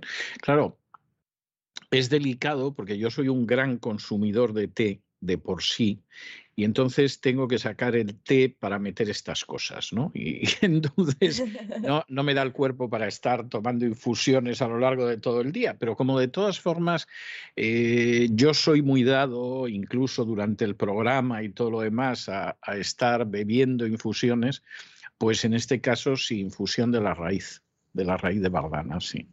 Sí, sí que se puede comprar con bastante facilidad y que también se puede cocinar, o sea que, que, también puedes comerla, ¿no? Claro, es que por eso dicen que uno de los secretos de los japoneses para tener la salud que tienen y sobre todo teniendo en cuenta sus condiciones en las que están viviendo de ecología, que son muy pobres, pues es uno de los hábitos que tienen que efectivamente les ayuda a llegar a los 70, 80, 90 con muy buena salud y es la bardana. Este es el pequeño secreto suyo. Yo creo que es una de las, de las cosas que influyen, pero de todas formas la dieta japonesa es especial. O sea, es muy especial y es una de esas cuestiones que al final yo no sé hasta qué punto es el 100% ¿eh? de, de su salud, porque creo que hay luego hábitos y otro tipo de cuestiones que seguramente también influyen, ¿no? pero, pero yo tengo la sensación de que efectivamente tiene mucho peso en la longevidad y en la salud de los japoneses. Esa, esa es la realidad. Claro que sí, nunca es una cosa en particular, siempre es un cúmulo Sí. de factores, pero teniendo en cuenta que además la verdad que los japoneses pues comen prácticamente de todo, Sí. beben eh, bebidas alcohólicas muy potentes, fuman hoy en día mucho, es decir, Sí. todo esto pues se contrarresta con algunas cosas y la, eh, la bardana es uno de los que les ayudan seguramente a contrarrestar y estar bien. Desde luego, esta es otra. Bueno, vamos a ver. Beber, beber. Hombre, desde el momento en el que tú calientas algunas de las bebidas alcohólicas que tienen, es verdad que son bebidas de alto octanaje, o sea, eso no, no son vino, ¿eh? O sea, eso sí hay que reconocerlo, efectivamente tienen un octanaje muy elevado, eso no, no se puede discutir. Pero, por ejemplo, eh, yo creo que parte del alcohol desaparece. Ahora, de lo que no tengo la menor duda, porque eso, eso es indiscutible, es de que son muy fumadores muy fumadores. Y, y, eso es algo que te llama la atención. Es decir, ¿cómo puede vivir esta gente tantísimo tiempo, durante tanto, etcétera, etcétera, etcétera? Y luego, sin embargo, pues se da la circunstancia de que es gente enormemente fumadora. A mí es una cosa que me llama la atención y además consideran que es una muestra de educación que tú también te sumes a fumar. Es decir, igual que en España te pueden ofrecer un café, ellos te ofrecen cigarrillos. O sea, es una cosa Increíble. en ese sentido bastante, bastante llamativa, pero es verdad, es verdad que, que, son muy fumadores y sin embargo, pues ahí está, aguantan lo que no aguantan los occidentales. Bueno, muchísimas gracias por todo, Elena. Nos volvemos a encontrar la semana que viene, que seguro que vendrás con consejos tan interesantes como el de hoy. Muchísimas gracias, César. Un abrazo para todos.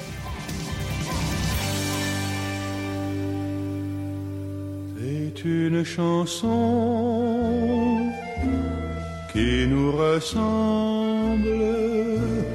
Toi tu m'aimais et je t'aimais. Nous vivions tout. La psicoteca con Miguel Ángel Alcarria. Toi qui m'aimais, moi qui t'aimais, mais la vie sépare ceux qui s'aiment. Estamos de regreso y estamos de regreso para esa segunda parte del programa doble y sesión continua que todos los miércoles aquí en La Voz dedicamos a la salud. Ya saben ustedes que la primera parte que lleva Elena Kalinikova está dedicada a la salud física, al naturismo, a la vida sana, pero luego entramos en esa salud de la psique con Miguel Ángel Alcarria. Y ya está con nosotros. Eh, don Miguel Ángel, ¿por dónde vamos a ir esta noche? Muy buenas noches, don César, y como lo prometido es deuda, hoy vamos a adentrarnos en la mente de un asesino considerado el primer gran asesino en serie de Estados Unidos, aunque no el primero de la historia. Él es Theodore Robert Bundy, comúnmente llamado y conocido como Ted Bundy. Este es un tema que ha resurgido recientemente, ya que el año pasado, pues mientras estábamos liados con el famoso virus, eh, se estrenó la película Ted Bundy en la mente del asesino, que fue titulada como No Man of God en Estados Unidos. Fue protagonizada por Elijah Wood, que interpreta el papel no del asesino, sino de un agente del FBI algunos a lo mejor por su nombre no les suene este actor, pero si digo pues que interpretó a Frodo en El Señor de los Anillos, seguro que más. Había hecho otras cosas, pero yo creo que ya lo de Frodo le ha dejado con Frodo. O sea, todo lo anterior y todo lo posterior la gente lo ha perdido, sí. Sí, aunque es un buen actor y ha hecho películas bastante buenas. Además de esta película, tanto Amazon Prime como Netflix han rescatado diferentes documentales sobre el caso razón pues por la que podríamos decir que vuelve a ser un tema de relevancia en nuestros días. Uno de esos documentales es relativamente reciente, salió en 2020, pero también inadvertido por todo el tema del virus. Y está eh, disponible en Prime, se titula Ted Bundy enamorada de un asesino. Es interesante porque, bueno, en primera persona habla Elizabeth Kendall, quien fue novia de Ted Bundy durante varios años. También habla su hija, que compartió vida con Ted Bundy desde los 3 hasta los 10 años. No es que la hija esta fuera de, Ted Bundy, sino simplemente era de Elizabeth. Y también hablan algunas supervivientes de Ted que por primera vez rompen su silencio para hablar sobre lo que ha sido con mucha probabilidad el mayor horror de sus vidas. Ted Bundy secuestró, violó, asesinó a numerosas mujeres, no todas mayores de edad, algunas menores de edad, él solo reconoció 30 asesinatos llevados a cabo en siete estados diferentes, perpetrados entre los años 1974 y 1978. Sin embargo, se considera muy probable que el número total de asesinatos haya sido bastante superior. Algunos sitúan la cifra real de víctimas en más de 100 víctimas, repartidas en esos siete estados, que son Washington, Utah, Oregon, California, Idaho, eh, Colorado y Florida. Pero bueno, pues el sistema policial de aquella época, de los años 70, no es el que tenemos hoy, ¿no? Si preguntáramos a nuestros oyentes qué idea tienen en sus cabezas sobre cómo debería ser un asesino en serie, probablemente dirían que debería tratarse de alguien aislado, solitario, tétrico, posiblemente incluso hasta feo, con alguna cicatriz o, o defecto físico, quién sabe, pero Ted Bundy eh, se sale completamente de cualquier estereotipo que podamos guardar en nuestras mentes. Ted era carismático, inteligente, era encantador e incluso muy apuesto para los ideales de belleza de la época. Además, en una época de su vida se podría decir que fue una persona que eh, fue bastante exitosa y reconocida dentro del entorno político republicano. Cuidado con el tipo de personalidades que cual polilla se acercan a la luz de la política y si no que nos lo digan a nosotros los españoles. Eh, él conseguía lo que quería, se ganaba la confianza de sus víctimas con algún pretexto para dejarlas inconscientes, secuestrarlas, llevarlas eh, después a lugares aislados, violarlas, eh, asesinarlas. Era alguien bastante peculiar. Pero, ¿qué pasó en su vida para que Ted Bundy fuera quien conocemos hoy, un asesino en serie? Bueno, eh, la infancia de Ted fue más o menos normal, con algunas gamberradas que podrían considerarse menores y sin importancia, como bueno, no sé si sin importancia, pero bueno, como que agarrara a un gato eh, de la cola, según comentaron algunos de sus vecinos, para columpiarlo. ¿eh? Una, una gamberrada. seguro, seguro que al gato no le gustó, pero vamos, de ahí de ahí no puedes deducir que iba a venir un asesino múltiple. No lo podíamos deducir, pero bueno, es bastante curioso. No todos los niños tampoco hacen este tipo de gamberradas, ¿no? Pero eh, bueno, su infancia sí estuvo marcada, aunque no lo supiera hasta años más tarde, por eh, ser un hijo bastardo. En su acta de nacimiento, en el espacio que correspondía al apartado del padre, pues ponía desconocido. A este respecto, solo decir que algunos miembros de la familia expresaron sospechas de que Bandy podría haber sido engendrado por el padre de su madre, por su abuelo. Algo que, bueno, pues sí inquieta, ¿no? Eh, ya que, bueno, pues qué opinión tenían los familiares de este señor, pues da mucho en qué pensar. Su madre rehizo su vida cuando Ted tenía solo cinco años. Eh, la madre decía que, que el niño había sido el fruto pues de que un veterano eh, de guerra la sedujo, pero no está claro de dónde, de dónde vino Ted Bundy. Su apellido proviene, el Bundy, eh, de eh, este momento en el cual su madre rehace su vida cuando él tiene cinco años. Se volvió a casar con un señor que se llamaba Johnny Bundy, que adoptó formalmente a Ted pero bueno, este señor pues jamás fue un modelo a seguir para Ted Bundy, alguien a quien admirar, alguien en quien verse reflejado, según el propio testimonio de este asesino. La adolescencia de Ted, según también su propio testimonio, estuvo marcada por eh, al menos tres cuestiones. En primer lugar, la pornografía y el boyerismo, le encantaban las revistas de detectives que incluyeran escenas gráficas de violencia sexual y además eh, le gustaba eh, buscar ventanas desde las que observar a mujeres desnudas. Según, según, algunos cuentan, también estuvo marcada por robos menores, de los cuales no se guardó registro, porque estos antecedentes eran borrados al cumplir la mayoría de edad y también estaba marcada por una característica que le acompañó toda su vida, que era el encanto, el no mostrar su lado oscuro a nadie, ¿no? Eh, ya que, bueno, sus compañeros de clase eh, de la escuela secundaria lo describían como alguien popular y querido, algo muy alejado del estereotipo mental que nosotros tenemos de un asesino en serie. En su juventud, en su época universitaria, es donde ahí sí detonan eh, encontramos los detonadores del Ted Bundy que conocemos hoy en día.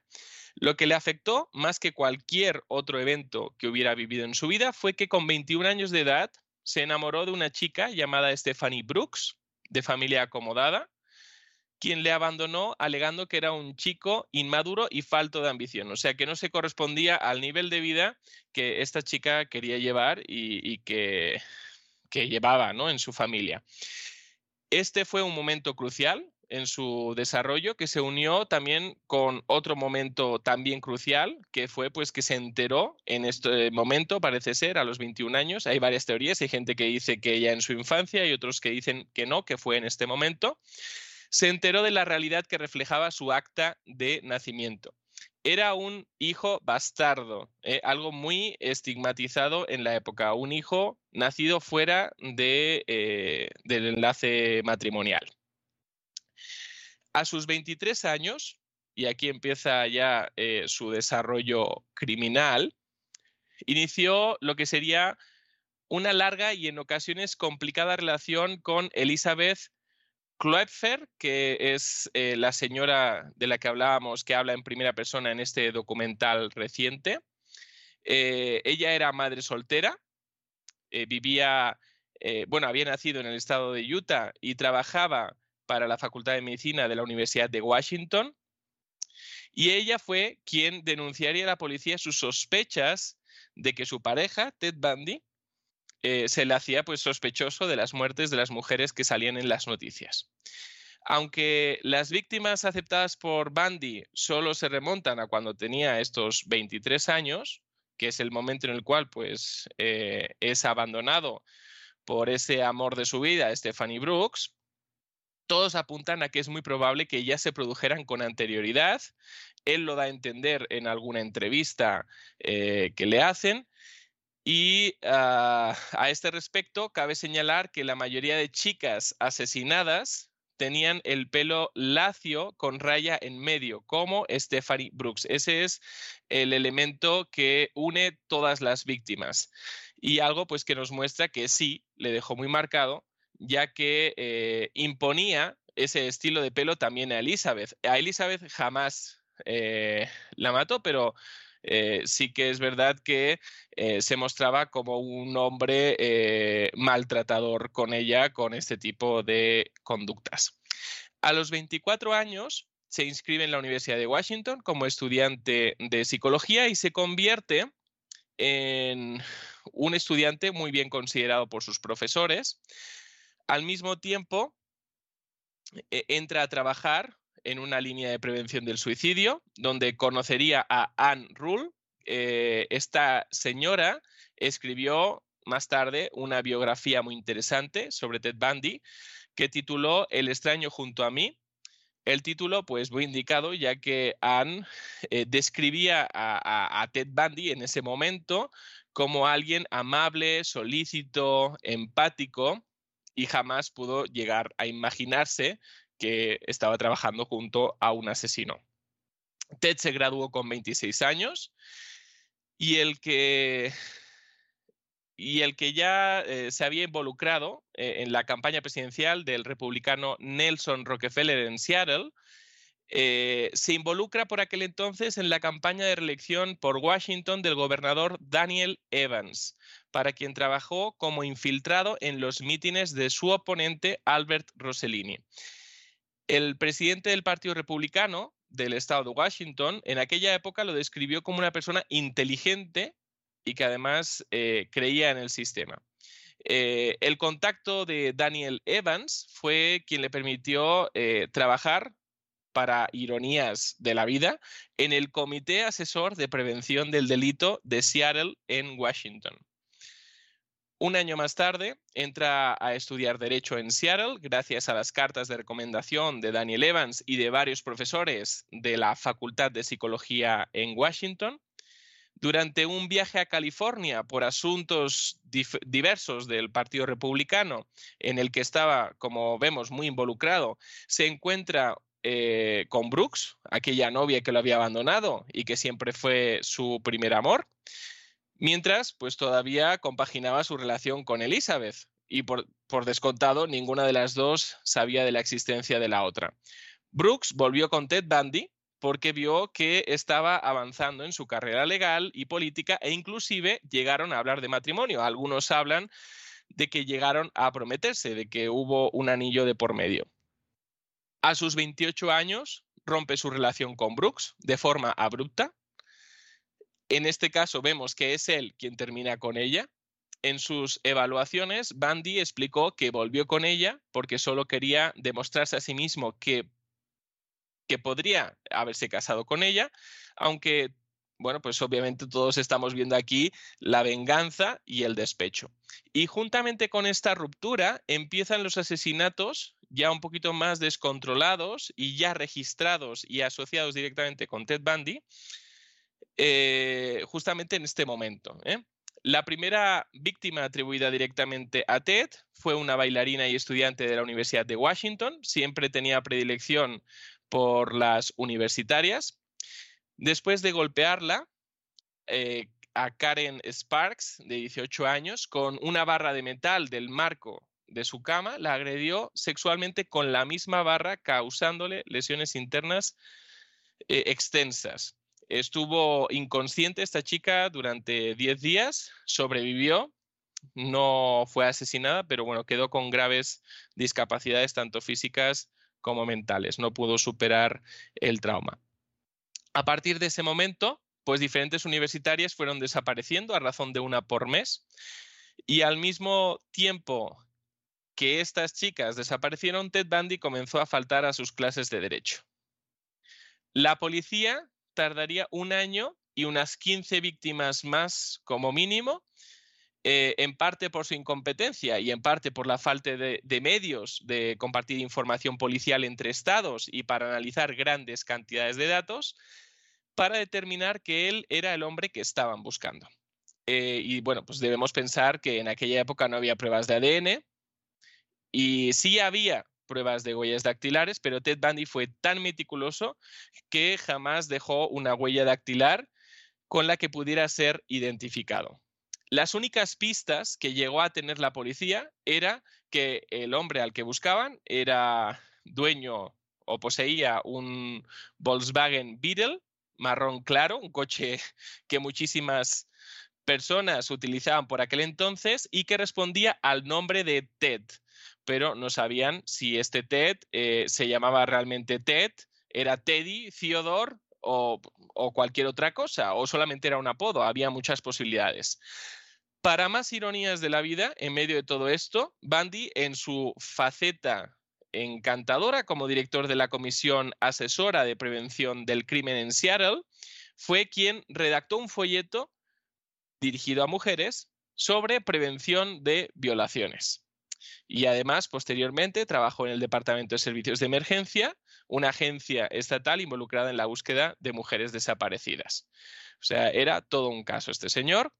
Pero como le pillaron, como la policía pudo dar con él, pues bueno, Ted Bundy cometió tres errores de los que vamos a hablar ahora. En primer lugar, eh, en un doble secuestro que perpetró en un parque nacional, algunos testigos pudieron eh, ayudar a la policía a elaborar un boceto de su rostro, dieron los datos de su automóvil, eh, pues el modelo, el color y también, como escucharon el nombre de Ted, pues también se lo pudieron decir a la policía. Con ese boceto, una antigua compañera de trabajo de Ted, aquella de la que habíamos hablado, que más tarde escribiría una biografía acerca de él, y un profesor de psicología de la Universidad de Washington, lo reconocieron, sin embargo, y aquí un poquito la incompetencia eh, policial, eh, eh, la, cuestión es que la policía no podía aceptar o, no pensó que un estudiante de derecho tan bien valorado por sus profesores y sin antecedentes penales pudiera ser el agresor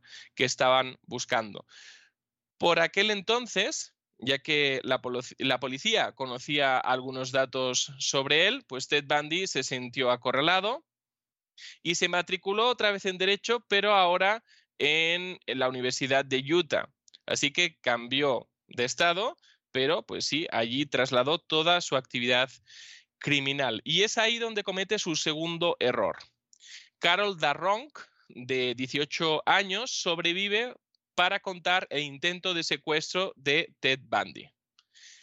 Pero, eh, bueno, Ted Bundy vuelve a salirse con la suya porque llaman al testigo eh, principal del parque natural donde había secuestrado a aquellas otras dos mujeres, pero no logra identificarlo. Y es Elizabeth, eh, su novia de toda la vida, a la que le ponía los cuernos continuamente y también se los puso con la señorita Brooks, eh, que todavía estaba en Washington mientras él estaba en Utah, quien llama a la policía para hablarles acerca de sus sospechas porque había visto en el apartamento de Ted cosas que ella pensaba pues que no podían ser suyas, ¿eh? Eh, cosas un poco extrañas, un cabestrillo, unas muletas y, eran cuestiones pues que habían trascendido a la prensa y estaban asociadas con, con el caso. En este momento de su vida, Ted Bundy, ansioso por dar una buena imagen de chico bueno, con la edad de 29 años se bautiza en la iglesia mormona. Sin embargo, eh, cuando más adelante lo arrestaron, y le preguntaron sobre su filiación religiosa, dijo ser metodista, la fe eh, que vivió en su familia, en su infancia. Por tanto, pues eh, tenía también esas ansias, y después hablaremos del, del por qué, qué perfil psicológico responde a esto, tenía esas ansias de mostrarse como chico bueno. Por accidente es arrestado en Utah por ir más rápido de lo debido al volante y es ahí cuando agentes de la policía encuentran pasamontañas, esposas, bolsas de basura, cuerdas y otros utensilios en su coche, que, bueno, pues ellos pensaban que estarían relacionados con robos y no con, con asesinatos. Un año más tarde fue juzgado por el secuestro de Darronk, esa chica que logró escaparse de ser secuestrada y fue condenado a 15 años de prisión en Utah. Tiempo después, ya estando en la cárcel y aprovechando que era un 30 de diciembre, había él abierto un agujero en el techo de su celda y se dio a la fuga. Marcha a la costa este, a Florida, donde sigue con su actividad delictiva y comete su tercer error. Muerde a una de sus víctimas en una nalga. Una prueba que sería... Gran error, efectivamente. sería usada en su contra, ya que algunos odontólogos en los inicios de la forensía odontológica hicieron un molde de su boca y constataron las coincidencias entre su dentadura y la mordedura de la víctima.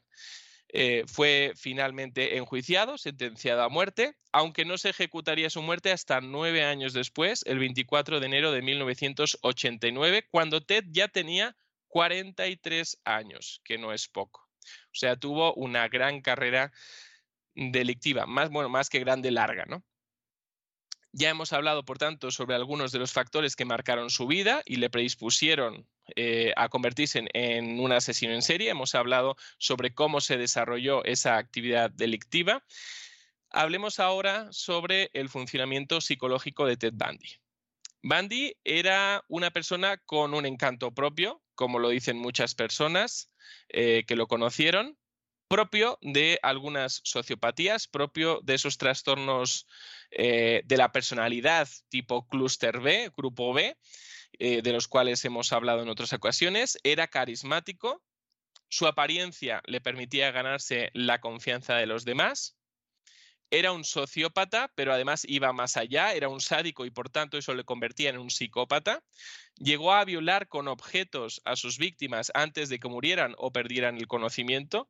Y además no solo eso, sino que le satisfacía eh, recordar y que le recordaran sus delitos. Esta es una muestra clara de sadismo, de recrearse en el mal causado. ¿Por qué este sadismo? Bueno, de alguna forma la ira que sentía en contra de la novia que lo abandonó, de esta señorita Brooks, la proyectó en sus víctimas. Todas sus víctimas, por tanto, eran una representación de Stephanie Brooks, que obviamente esas muchachas no tenían ninguna culpa de que fuera abandonado por esta señorita, pero eh, pues es algo que marcó su vida. Por esta razón, no solo proyectaba su ira sobre estas chicas, sino que también, de alguna forma mística, él eh, entendía que poseer los cuerpos de estas chicas representaban la posibilidad de poseer y controlar a Stephanie Brooks.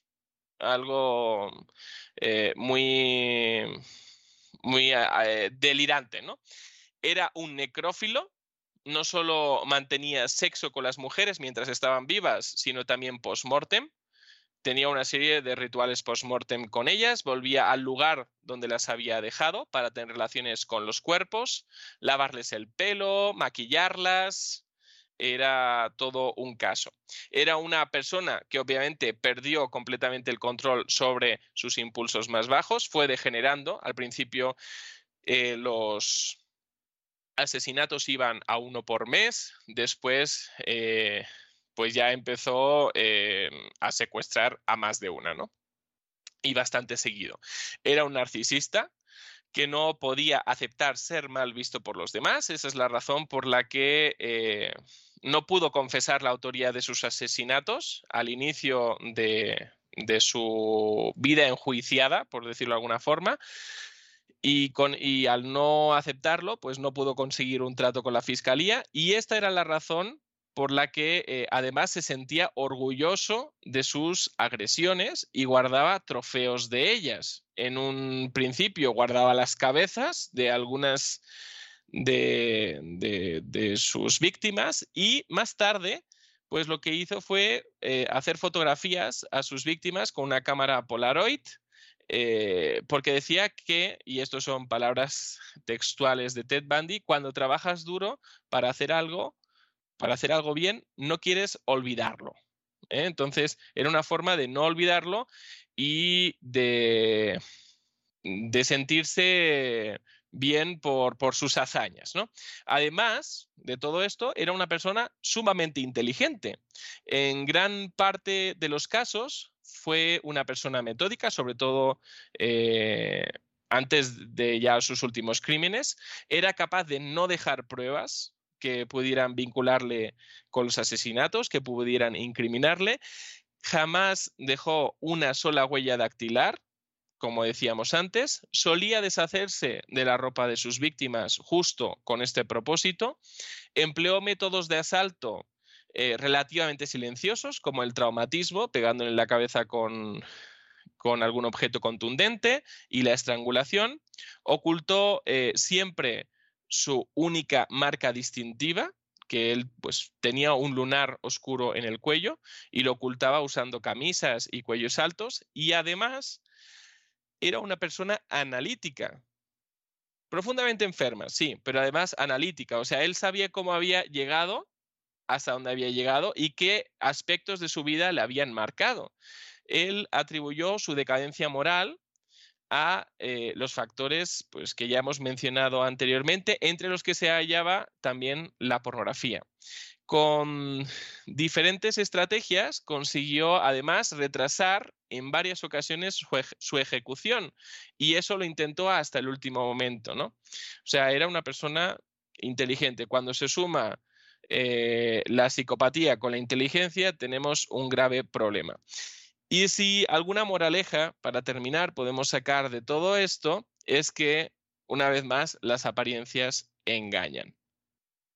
La semana que viene, Dios mediante, hablaremos acerca de la memoria, si nos podemos fiar de la memoria, la psicología del testimonio, por qué no reconocieron a Ted Bundy en esas primeras ruedas de reconocimiento y con qué facilidad podemos crear falsas memorias. Eh, por eso, pues, eh, emplazamos a todos nuestros oyentes a la próxima psicoteca. Bueno, yo creo que va a ser interesantísimo después de, de, lo que hemos escuchado hoy. Vamos, no tengo en absoluto la menor duda. Bueno, don Miguel Ángel, hoy me dejaba usted la cuestión de la música final muy fácil, muy fácil, y he decidido escoger la, el tema principal de la película Psicosis. Usted comprenderá perfectamente por qué, que es un claro tema muy sí. inquietante, pero muy conocido, y yo le dejo con este tema de psicosis y nos volvemos a encontrar la semana que viene, Dios mediante. Un abrazo. Un abrazo.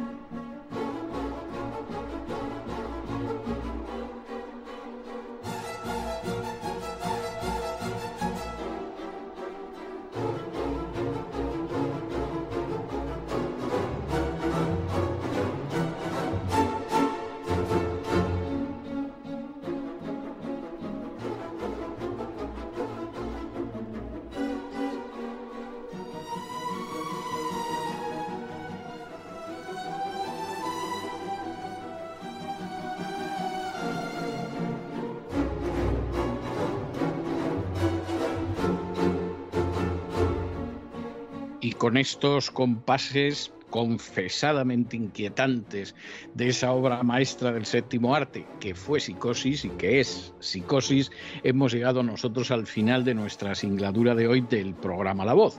Esperamos que se hayan entretenido, que lo hayan pasado bien, que hayan aprendido dos, tres, cuatro, cinco cosillas útiles y los emplazamos para mañana, Dios mediante, en el mismo lugar y a la misma hora. Y como siempre, nos despedimos con una despedida sureña. God bless you. Que Dios los bendiga.